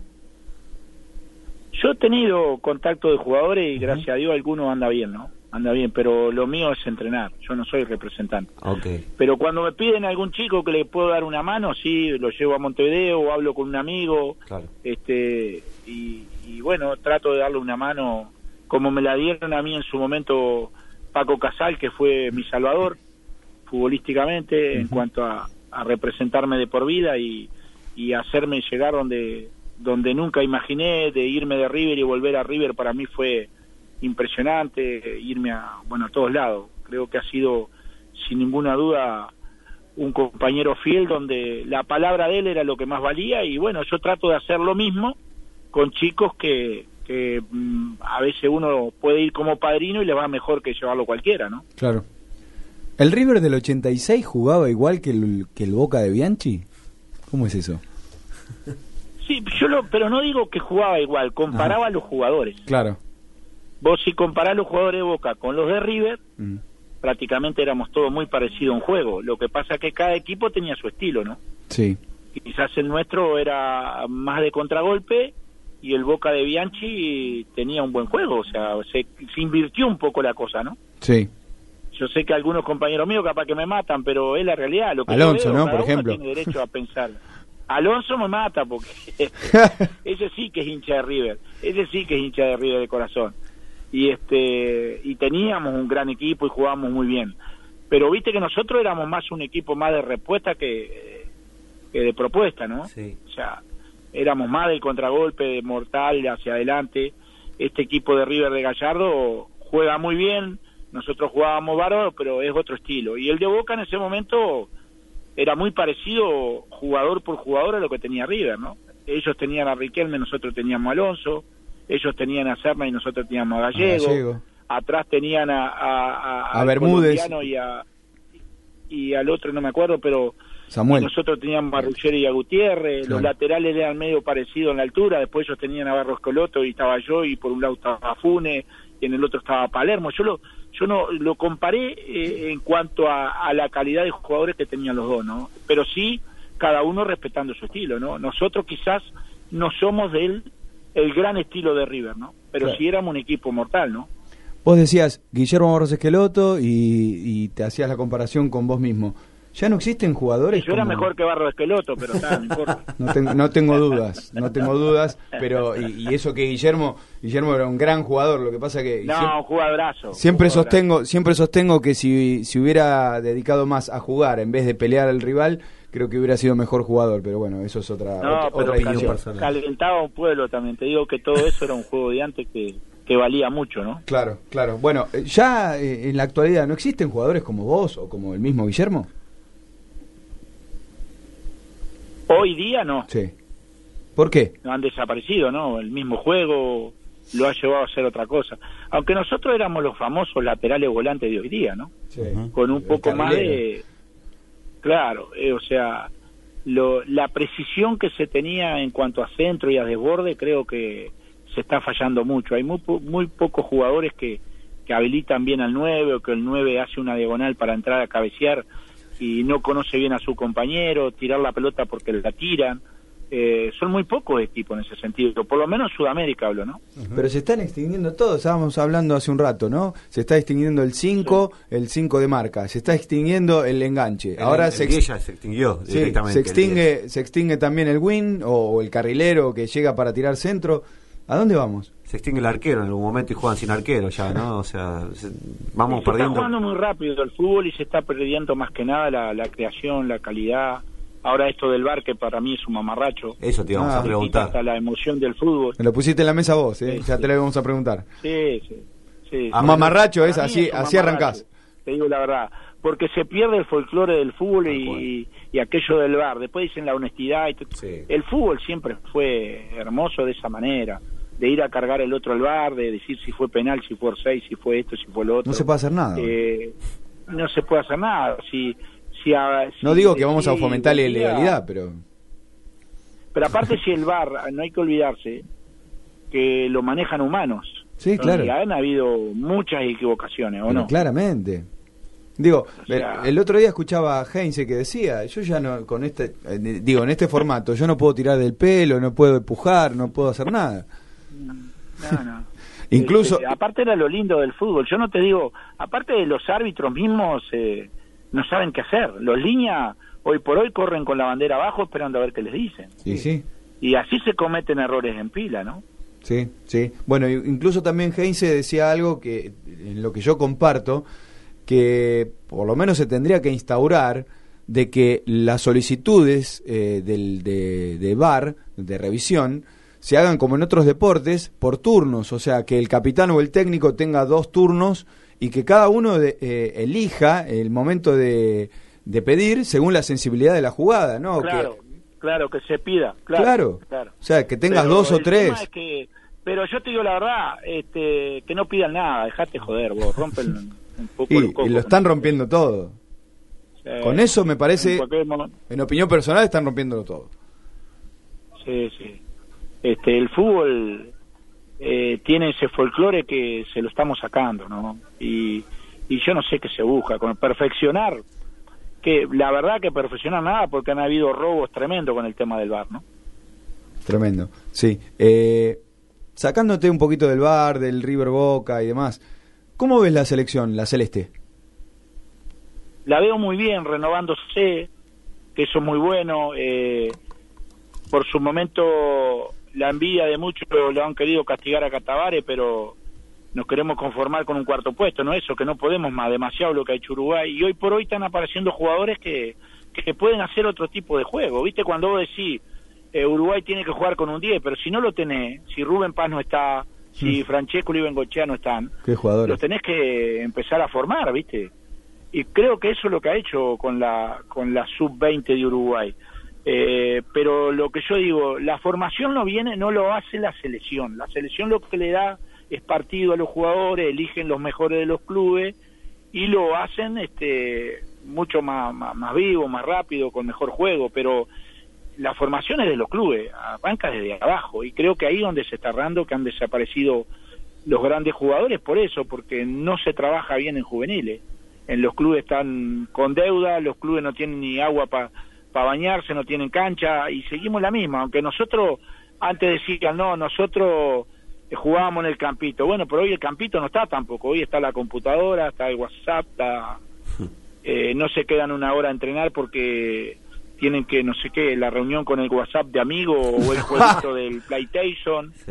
Y nosotros antes jugábamos la chapita y lo que nos interesaba era jugar al fútbol y perfeccionarnos. Y creo que eso, la culpa la tenemos todos, o sea, eh, los entrenadores, este, los jugadores, una vez que firman un contrato, tienen que dedicarse prácticamente a, aprender de, de- de- de su juego, que es el fútbol. Era otra Si época, vos ¿no? andás desbordando y tirás mal los centros, si vos no sabes re- cerrar, si vos no sabes anticipar, si no sabes saltar, eso lo tenés que practicar. Nosotros lo hacíamos y no es mentira lo que estoy diciendo. A mí el Pato Pastoriza me tuvo prácticamente un mes tirando centro, porque yo desbordaba y tiraba el centro tras el arco, por la velocidad, y me fue dando una pausa. Claro. Entonces, hoy por hoy, este... Falta, falta de, todos lados, falta. eso, ¿no? De todos Y lados. sin embargo, Tabaré hoy va, aparece Arrascaeta, aparece Valverde, aparece el otro chico Torreira. Bentancur, Torreira, ¿te gusta? Torreira. Entonces estamos teniendo, eh, aparece un lateral ahora eh, de Nacional que anda muy bien también, que ahora lo citó. Nández, ¿te gusta? Que está jugando el Valencia, el número 9, que anda muy bien. Apareció un zaguero Cáceres, o sea, vamos encontrando, siendo un país chiquito, la renovación, porque mañana se nos va Godín, se nos va Suárez y, y Cavani y hasta mañana, o sea, tenemos que empezar. Y creo que en eso Tavares le está acertando, ¿no? ¿Te gusta Nández? Nande me encanta, lo quiero en mi equipo siempre. Quizá lo pondría un pro, viste, Nande es un jugador que donde se ponga un poquito más prolijo desbordando y tirando centro, va a ser un crack. Le erra en esa, me parece. Vos fuiste campeón del, vos fuiste campeón de América, fuiste subcampeón y de- a, eh, a la, a la Copa siguiente de América. Eh, ¿Qué le falta a Uruguay para, para volver a, a, a repetir el logro de, por ejemplo, del 2011 acá? Y bueno, es que también Uruguay no le podés pedir que gane todas las Copas de América. Estamos primero, vamos, agrandando un poquito. o sea, llevamos varias Copa América. Argentina no sé si está abajo, nosotros Una, estamos- una, una abajo, una abajo. Y bueno, ahora vamos a quedar a dos porque vamos a ganar esta otra. entonces- Ah, muy bien. Vamos, la celeste. pero pero viste que el fútbol la verdad somos un país chico ante un mundo de de, de hoy por ejemplo la economía te mata te mata y eso eh, competir en un equipo en la Copa América más de fútbol ya te están ganando en la contratación de jugadores mira Brasil River nomás o sea nosotros en Uruguay no lo podemos tener a ese normalmente a veces traemos algún jugador medio de resaque ya no y tratamos de apostar a los pibes, ¿no? Acá viste que, bueno, eh, somos este, hermanos y hermanos futboleros también. Acá tenemos 40 millones de habitantes y dicen que hay 40 millones de técnicos. Allá los 3.5 millones que hay en Uruguay también son todos técnicos. La mayoría, todos, sí, todos. Salvo mi, mi hermana que no sabe nada de fútbol y hasta, hasta mi hija es entrenadora ahora. ¿Y los periodistas son como acá? Ah, son, sí, sí. sí. Eh, Opinólogos existimos varios. El tema, después del lunes con el diario hablamos todo. Claro. Lo que pasa es que no es fácil. eh. Hay buenos periodistas, ojo, que ven muy bien el fútbol porque es su función. Claro. Pero a mí me molesta un poco cuando empiezan a opinar que fulano tiene que jugar o mengano, pero no saben ni la historia de lo que pasa dentro de un vestuario.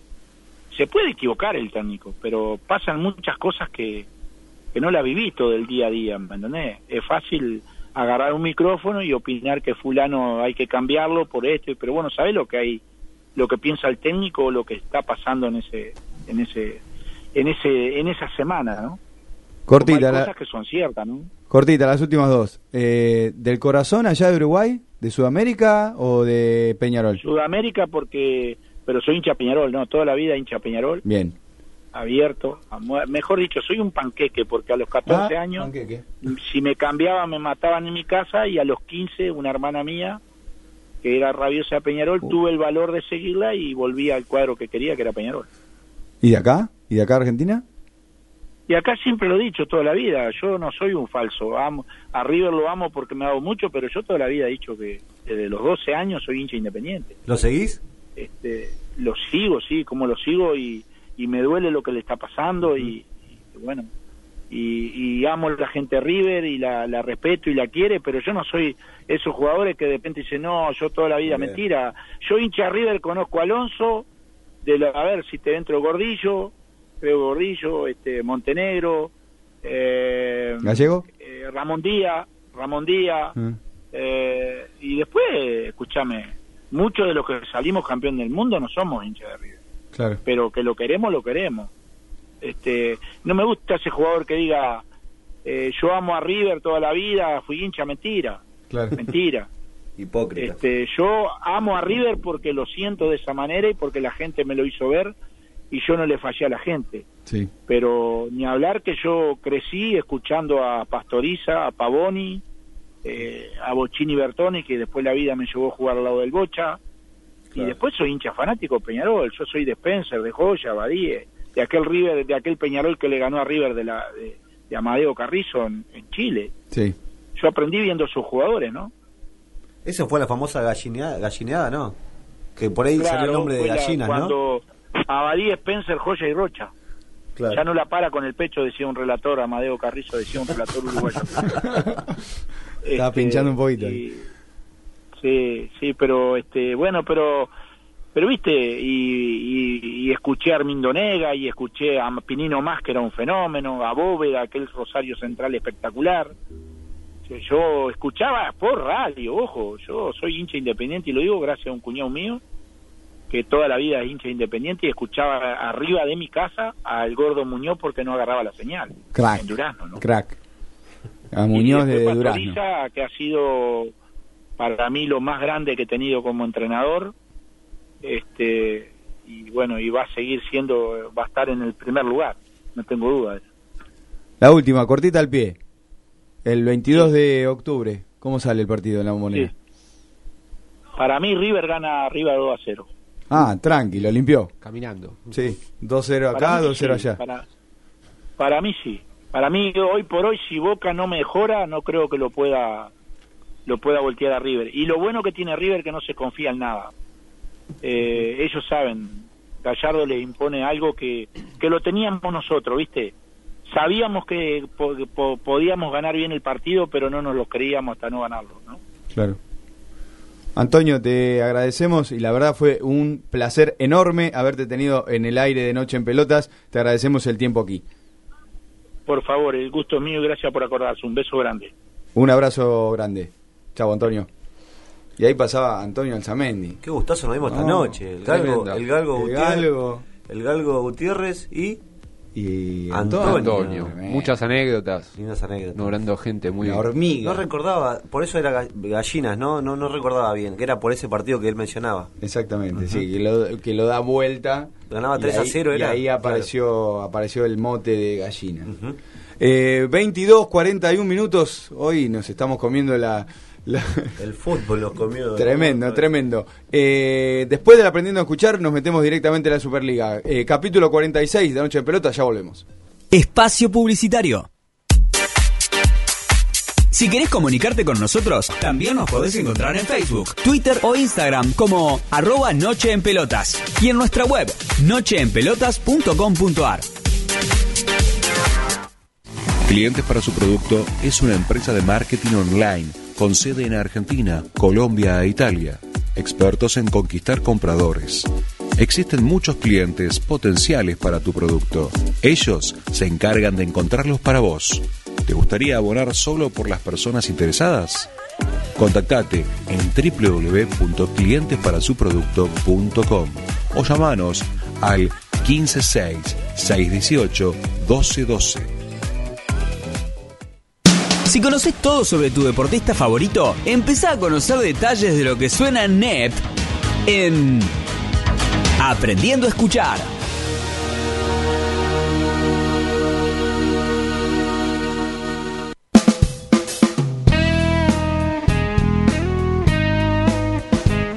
Hola, ¿cómo están? Mi nombre es Tiano Vaz y voy a hablarte de la canción ganadora de hoy, La mano de Dios de Rodrigo. ¡Grande Diego! A poco que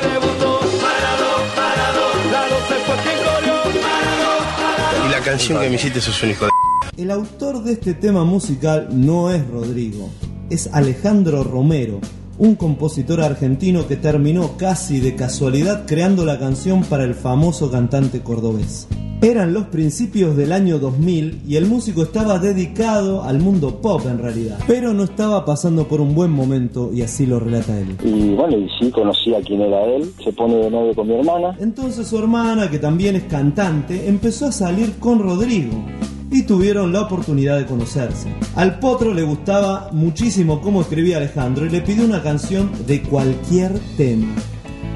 Fue un gran desafío para el compositor y lo cuenta de esta manera.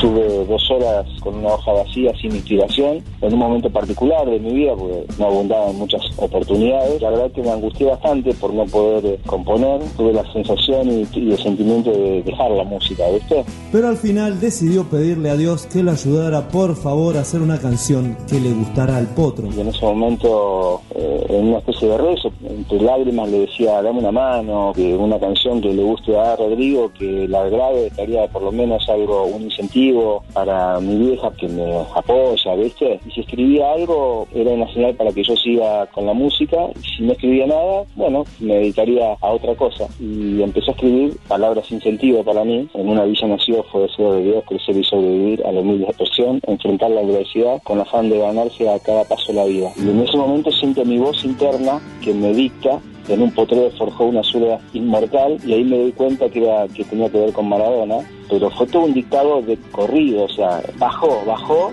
fue un dictado, fue que bajó. Y bueno, eso no fue todo. Él ya tenía la canción, se junta con Rodrigo en su departamento y le dice, lee esta nota que acaba de salir en la revista Gente. Y resulta que en esa nota él decía que le había hecho una canción a Maradona. Entonces el compositor se siente un poco con miedo de mostrarle la canción porque ya tenía otra canción Rodrigo en mano. Agarró esa revista y en la nota decía que él había compuesto una canción para Maradona. Me descoloca, porque yo tenía una canción para Maradona en el bolsillo 15 días antes. Él decía que había compuesto una canción para Maradona. Entonces cuando sale del baño me dice, bueno, cantame la canción. Le digo, no, la canto cuando vuelva. Yo- Me insiste un par de veces, entonces agarro la guitarra y empiezo. En una villa nació, fue deseo de Dios crecer y sobrevivir a la humilde expresión. Por la mitad de la canción sale del baño llorando, se agarraba la cabeza y me dice, no sabes lo que acabas de hacer, este es tu pasaporte a no pedirle nada a nadie. Después se paró, agarró la hoja, caminaba y me decía, Andrá, yo soy lo mejor del amor, que es la mejor canción que me puse. Y vos sos la mano de Dios, me dice, esta va a ser tu mejor canción, no la vas a superar, me dice, Eh, la van a cantar todos. Y después en un momento de que iban todas buenas, me dice, me cagas que esta va a ser, este va a ser mi último éxito. Y así fue como Rodrigo daría como una profecía sobre su carrera. Fue su último éxito porque después fallecería en un accidente.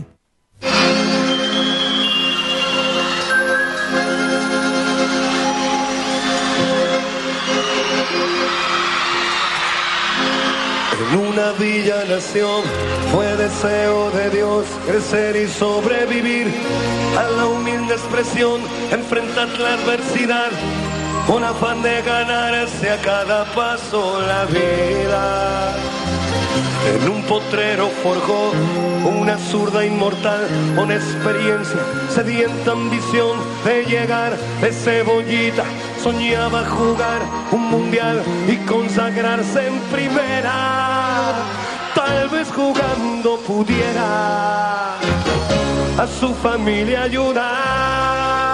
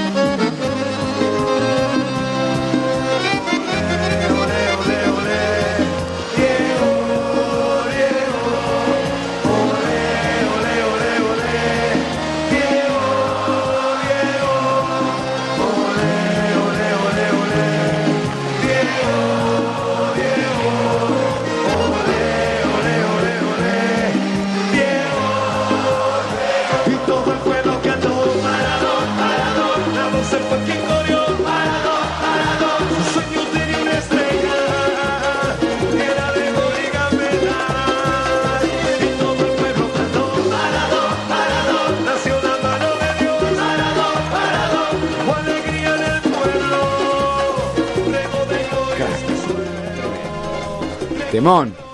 Tema y Ken dirían por mi barrio. Muy bueno, muy buen tema. Hermoso tema. Para mí, A ver, a y lo a ver, sostengo. ¡Te quiero, Diego! Eso lo decimos todo, ¿no? Te quiero, Diego. Para mí el mejor tema que le han hecho a Rodrigo, por lo que dice la letra, por el ritmo, por todo, para mí el mejor tema que le han dedicado en la historia al gran Diego Armando Maradona. Decís Diego Armando Maradona, nos metemos en este último bloque y en este último sprint final eh, en la Superliga. Y Diego Armando Maradona consiguió su primera victoria al frente de Gimnasia y Esgrima de la Plata, venciendo a Godoy Cruz 4 a 2 allá en Mendoza. El Diego, esto decía. Estoy feliz porque la mitad más uno de La Plata está contenta. Estoy contento por los muchachos. Nos merecíamos este triunfo, de verdad. Después del, del 2 a 2, seguimos metiendo. Sabíamos que con el trabajo que estamos haciendo semanalmente, mañana y tarde, eso es lo que, que muchos no saben. Y después hablan giladas. Pero lo, lo tuvimos lo tuvimos en nuestro en nuestras manos a, a, a Godoy Cruz y cuando ellos menos esperaban le, le clavamos el tercero y después el cuarto fue un- una obra maestra de, de Negrito ¿no? estos chicos me parece que se merecían un triunfo se merecían se merecían ganar por ellos, por las familias de ellos. Ahora empieza el campeonato nuestro. Ahora empieza el campeonato de, de los que trabajamos. El Diego estaba enardecido con la victoria. Siempre deja alguna frase, es No, es una, es una, ¿cuál es un- gustó? Una máquina- es un creador serial La- de, de frases. La mitad más uno de la De la plata. plata. Eh, ya quedó esa, ¿eh? Sí, Ya sí, quedó. es como con la que dijo la de Banfield, ¿se acuerdan con la NUS? La que dijo Ah. que el Pipo Grosito, Pipo Grosito era el que había Pipo dicho. Gorosito dijo que en el sur eran. El 70% del sur era de Lanús y sale Diego y le contesta: Pipo, Pipo, dejate de joder, No, si en el sur somos todos. Lanús. Claro. Claro. Ah, bueno, dije. Al revés. y Somos todos de somos, todos de y- en el sur somos todos de somos todos Lanús. Siempre tiene ahí una cosita, ¿no? Pero A propósito, el tigre de Pipo está complicado, ¿eh? No era tan sencilla la, la, la expedición ¿Se acuerda cuando nacional, Sí. pri- eh, primera nacional. querían instaurar algunos periodistas que no, que debía haber borrado el descenso, que Tigre no merecía eh, haber perdido la categoría por cómo jugaba Mami? Igual, perdón, perdón, perdón. Igual sobre eso quiero decir, la divisional es diferente que jugar en la primera, ¿eh? Bueno, la eso- primera nacional acá tiene que hablar. Pero hay que respetar las reglas, muchachos. No, no, eso ver, seguro, no, no, no estoy de acuerdo con que había que, en ese caso, que, que se tenía que borrar el descenso, no, bueno, igual es un tema viejo, no nos vamos a meter. Eh, Maradona, lo cierto es que consiguió los primeros tres puntos eh, ahí en La Plata. Y todos felices. Y todos felices, todos felices. Creo que todos felices, ¿eh? Yo creo que... los- los- La más pinchos. sur. Claro. Claro, que sería la otra... o la mitad La menos uno. eh. Bueno, otro que salió victorioso en un clásico es Eduardo Carol Madelón, así se dice. Eh, Unión venció 1 a 0 a Colón, partido ajustado, pero qué lindo, qué color, ¿no? Los clásicos, tenemos, tenemos lindos muy lindos clásicos clásicos. A lo largo de todo el país. Tenemos muy lindos clásicos. El, el clásico de Unión Colón eh, tiene un color eh, hermoso. Ojo Eh, El de, el de Newell's y Rosario es tremendo. No, bueno, ¿para qué, ¿para qué vamos a hablar del, del River Boca, Boca River? El estudiante de gimnasia también tiene, tiene su, su condimento de, de color y pasión. Talleres Eh, Belgrano. Bueno, Pues- Córdoba, sí, sí, también. tenemos muchos muchos eh, muchos clásicos con mucho color y fervor. Acá te quería agregar algo. No, le iba a decir que hace 7, 6 partidos que no gana Colón en el clásico, así que Unión, por lo menos de ese lado, se puede sentir un poquito aliviado, ¿no? Viene peleando Colón todo el frente, recordemos que está en la final de la Sudamericana, así que bueno, por ese lado puede sentir un poquito de alivio, que los clásicos por lo menos lo viene ganando, creo que ganó los últimos, de, de los últimos 7 ganó 4 y empató 3 o algo así. Madelón, post partido, decía esto. Y sí, porque está todo la tensión contenida hasta el final, pero bien, yo creo que terminás así sufriendo, pero bien, ganamos bien, a lo largo lo ganamos bien. Tuvimos para cerrarlo, era un partido más de 2 a 0, pero bueno, se ganó, es importante para nosotros, desde los jugadores. Chau. Para completar la información de los partidos que se jugaron en esta novena fecha, Argentinos dio el golpe, o no del golpe, pero llegó a, a ser escolta de Boca, eh, con 18 puntos, ganándole 2 a 1 a Arsenal, bien el equipo de Dabove, que se está acomodando a base de triunfos. San Lorenzo, el San Lorenzo de Pizzi, volvió a perder, esta vez de local, 4 a 1 frente a Central Córdoba de su Santiago del Estero. Qué grande el ferroviario. Bien, bien, y bueno, Bien como, como divide por uno, eh, sube, y baja tremendamente, ¿no? Como un globo de helio. Le sacás, le sacás el. eh, Parece un ascensor, claro. le sacás un poquito de aire y se va para arriba. ¿eh? Bueno, los com- lo, lo complica a, a pobre a gimnasia que más allá que haya ganado, lo- estas cosas lo Pero complican bastante. ahora ¿no? vamos a estar repasando un poquito los promedios. Está muy complicado gimnasia. Racing hizo lo propio ganándole 2 a 0 en Avellaneda a Aldo Civi. El Vélez de Heinze venció 2 a 0 también a Independiente de Becacheche. Que Que, cuidado, eh, cuidado, ya van a empezar. La cuenta regresiva. estuvimos hablando un poquito de, de- de Independiente y de la gente, que es muy difícil. Bueno, ya hace rato que vienen este, ahí, ahí insultando un poquito en, días, sí, en la, sí, en la platea. Lanús y Rosario empataron uno a uno, una máquina de empatar, este central, eh, pero Va se, man- sumando, se, sumando. mantiene ahí tratando de sumar y salir o tratar de salir de la zona de la zona roja. Las, las posiciones, las principales posiciones, Boca 21 puntos. Eh, seguido por Argentino Junior 18, River en tercera ubicación 17 Y después aparecen Vélez, Lanús y Talleres, también con Racing y San Lorenzo, 16 puntos. Y asoman Arsenal y Newell's, también con 15 puntos, igual que Arsenal, pero con un partido menos. Se va a jugar en diciembre aquel partido adeudado frente a Independiente en Avellaneda. Los promedios, lo que nadie quiere mirar. En la última posición se encuentra Gimnasia de la Plata con 0,983. Pero lo más importante, 60 puntos, porque acá eh, se ve este, más este, fácilmente, ¿no? Dos, lo, lo que pasa con estos equipos. Aldo Civi, que divide por dos, tiene otro coeficiente, tiene 1.117 con 38 puntos, esto porque solamente hay dos campeonatos. Y acá, si, este, si en este momento se terminaría el campeonato, habría un partido de desempate entre Rosario Central y Patronato con 1.163, pero 71 puntos, esto es lo que visualmente decimos que se puede apreciar mejor, 71 puntos, fíjate que son 11 puntos de diferencia con gimnasia. Cuatro partidos ganados. O sea, ganados y que los demás No eh, ganen. no ganen y, digamos, saliendo de la línea de patronato, tenés a Banfield, tenés a Colón, tenés a Newell's. Hay unos cuantos ahí. Hay unos cuantos peleando con poca brecha en puntos entre sí. Va a estar bastante complicado el tema del descenso. Pasamos de la Superliga, que ya, ya, nos tenemos que ir, nos barren ahí. Con Superliga a Copa Argentina, mismo torneo doméstico, pero en la Copa Argentina, porque se jugaron los octavos de final. eh, Almagro venció 1 a 0, ya lo habíamos dicho, 1 a 0 a Talleres y clasificó a cuartos de final, donde va a estar enfrentando mañana 20-30 horas en Mendoza a River Plate por un lugar en la semifinal. Y hoy a la tarde, hace poquito, en el Estadio Julio Humberto Grondona, en Arsenal, empataron 2 a 2 los dos estudiantes, el de San Luis y el de La Plata. Pero la postre se impuso el equipo... Estudiante de La Plata. No, clasificó. quería, de Milito, eso Ah, quería decir. De Milito por 4 a 2.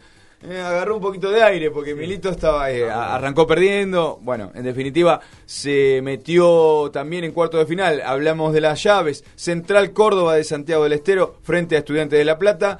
Y en la misma, en el mismo sector, Independiente y Lanús. Del otro lado, River y Almagro, como dijimos, mañana 20-30. Y Colón frente a Estudiantes de Buenos Aires. Ay, ay, ay. Ay, ay, ay. También está lindo. Ya nos, nos- nos- quieren barrer. Eh, ¿Sabés dónde vamos a.? No tiene nada para el fin de yo tengo algo. Lo quería vender. Lo tenía que A vender. ver, véndalo, véndalo. 10 segundos para vender. Diga. Modo láser en el planetario.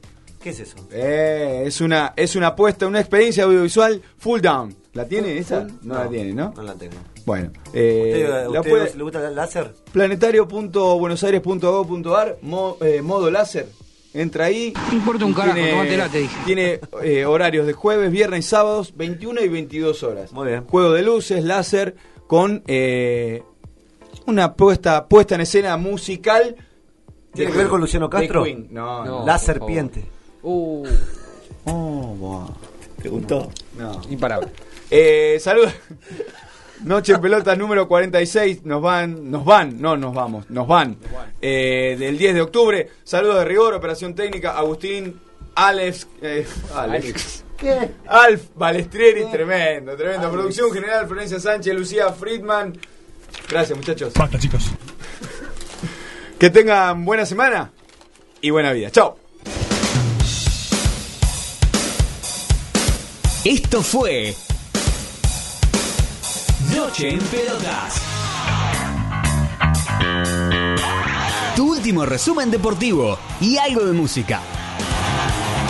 Nos reencontramos el próximo jueves acá, en la RZ. www.larz.com.ar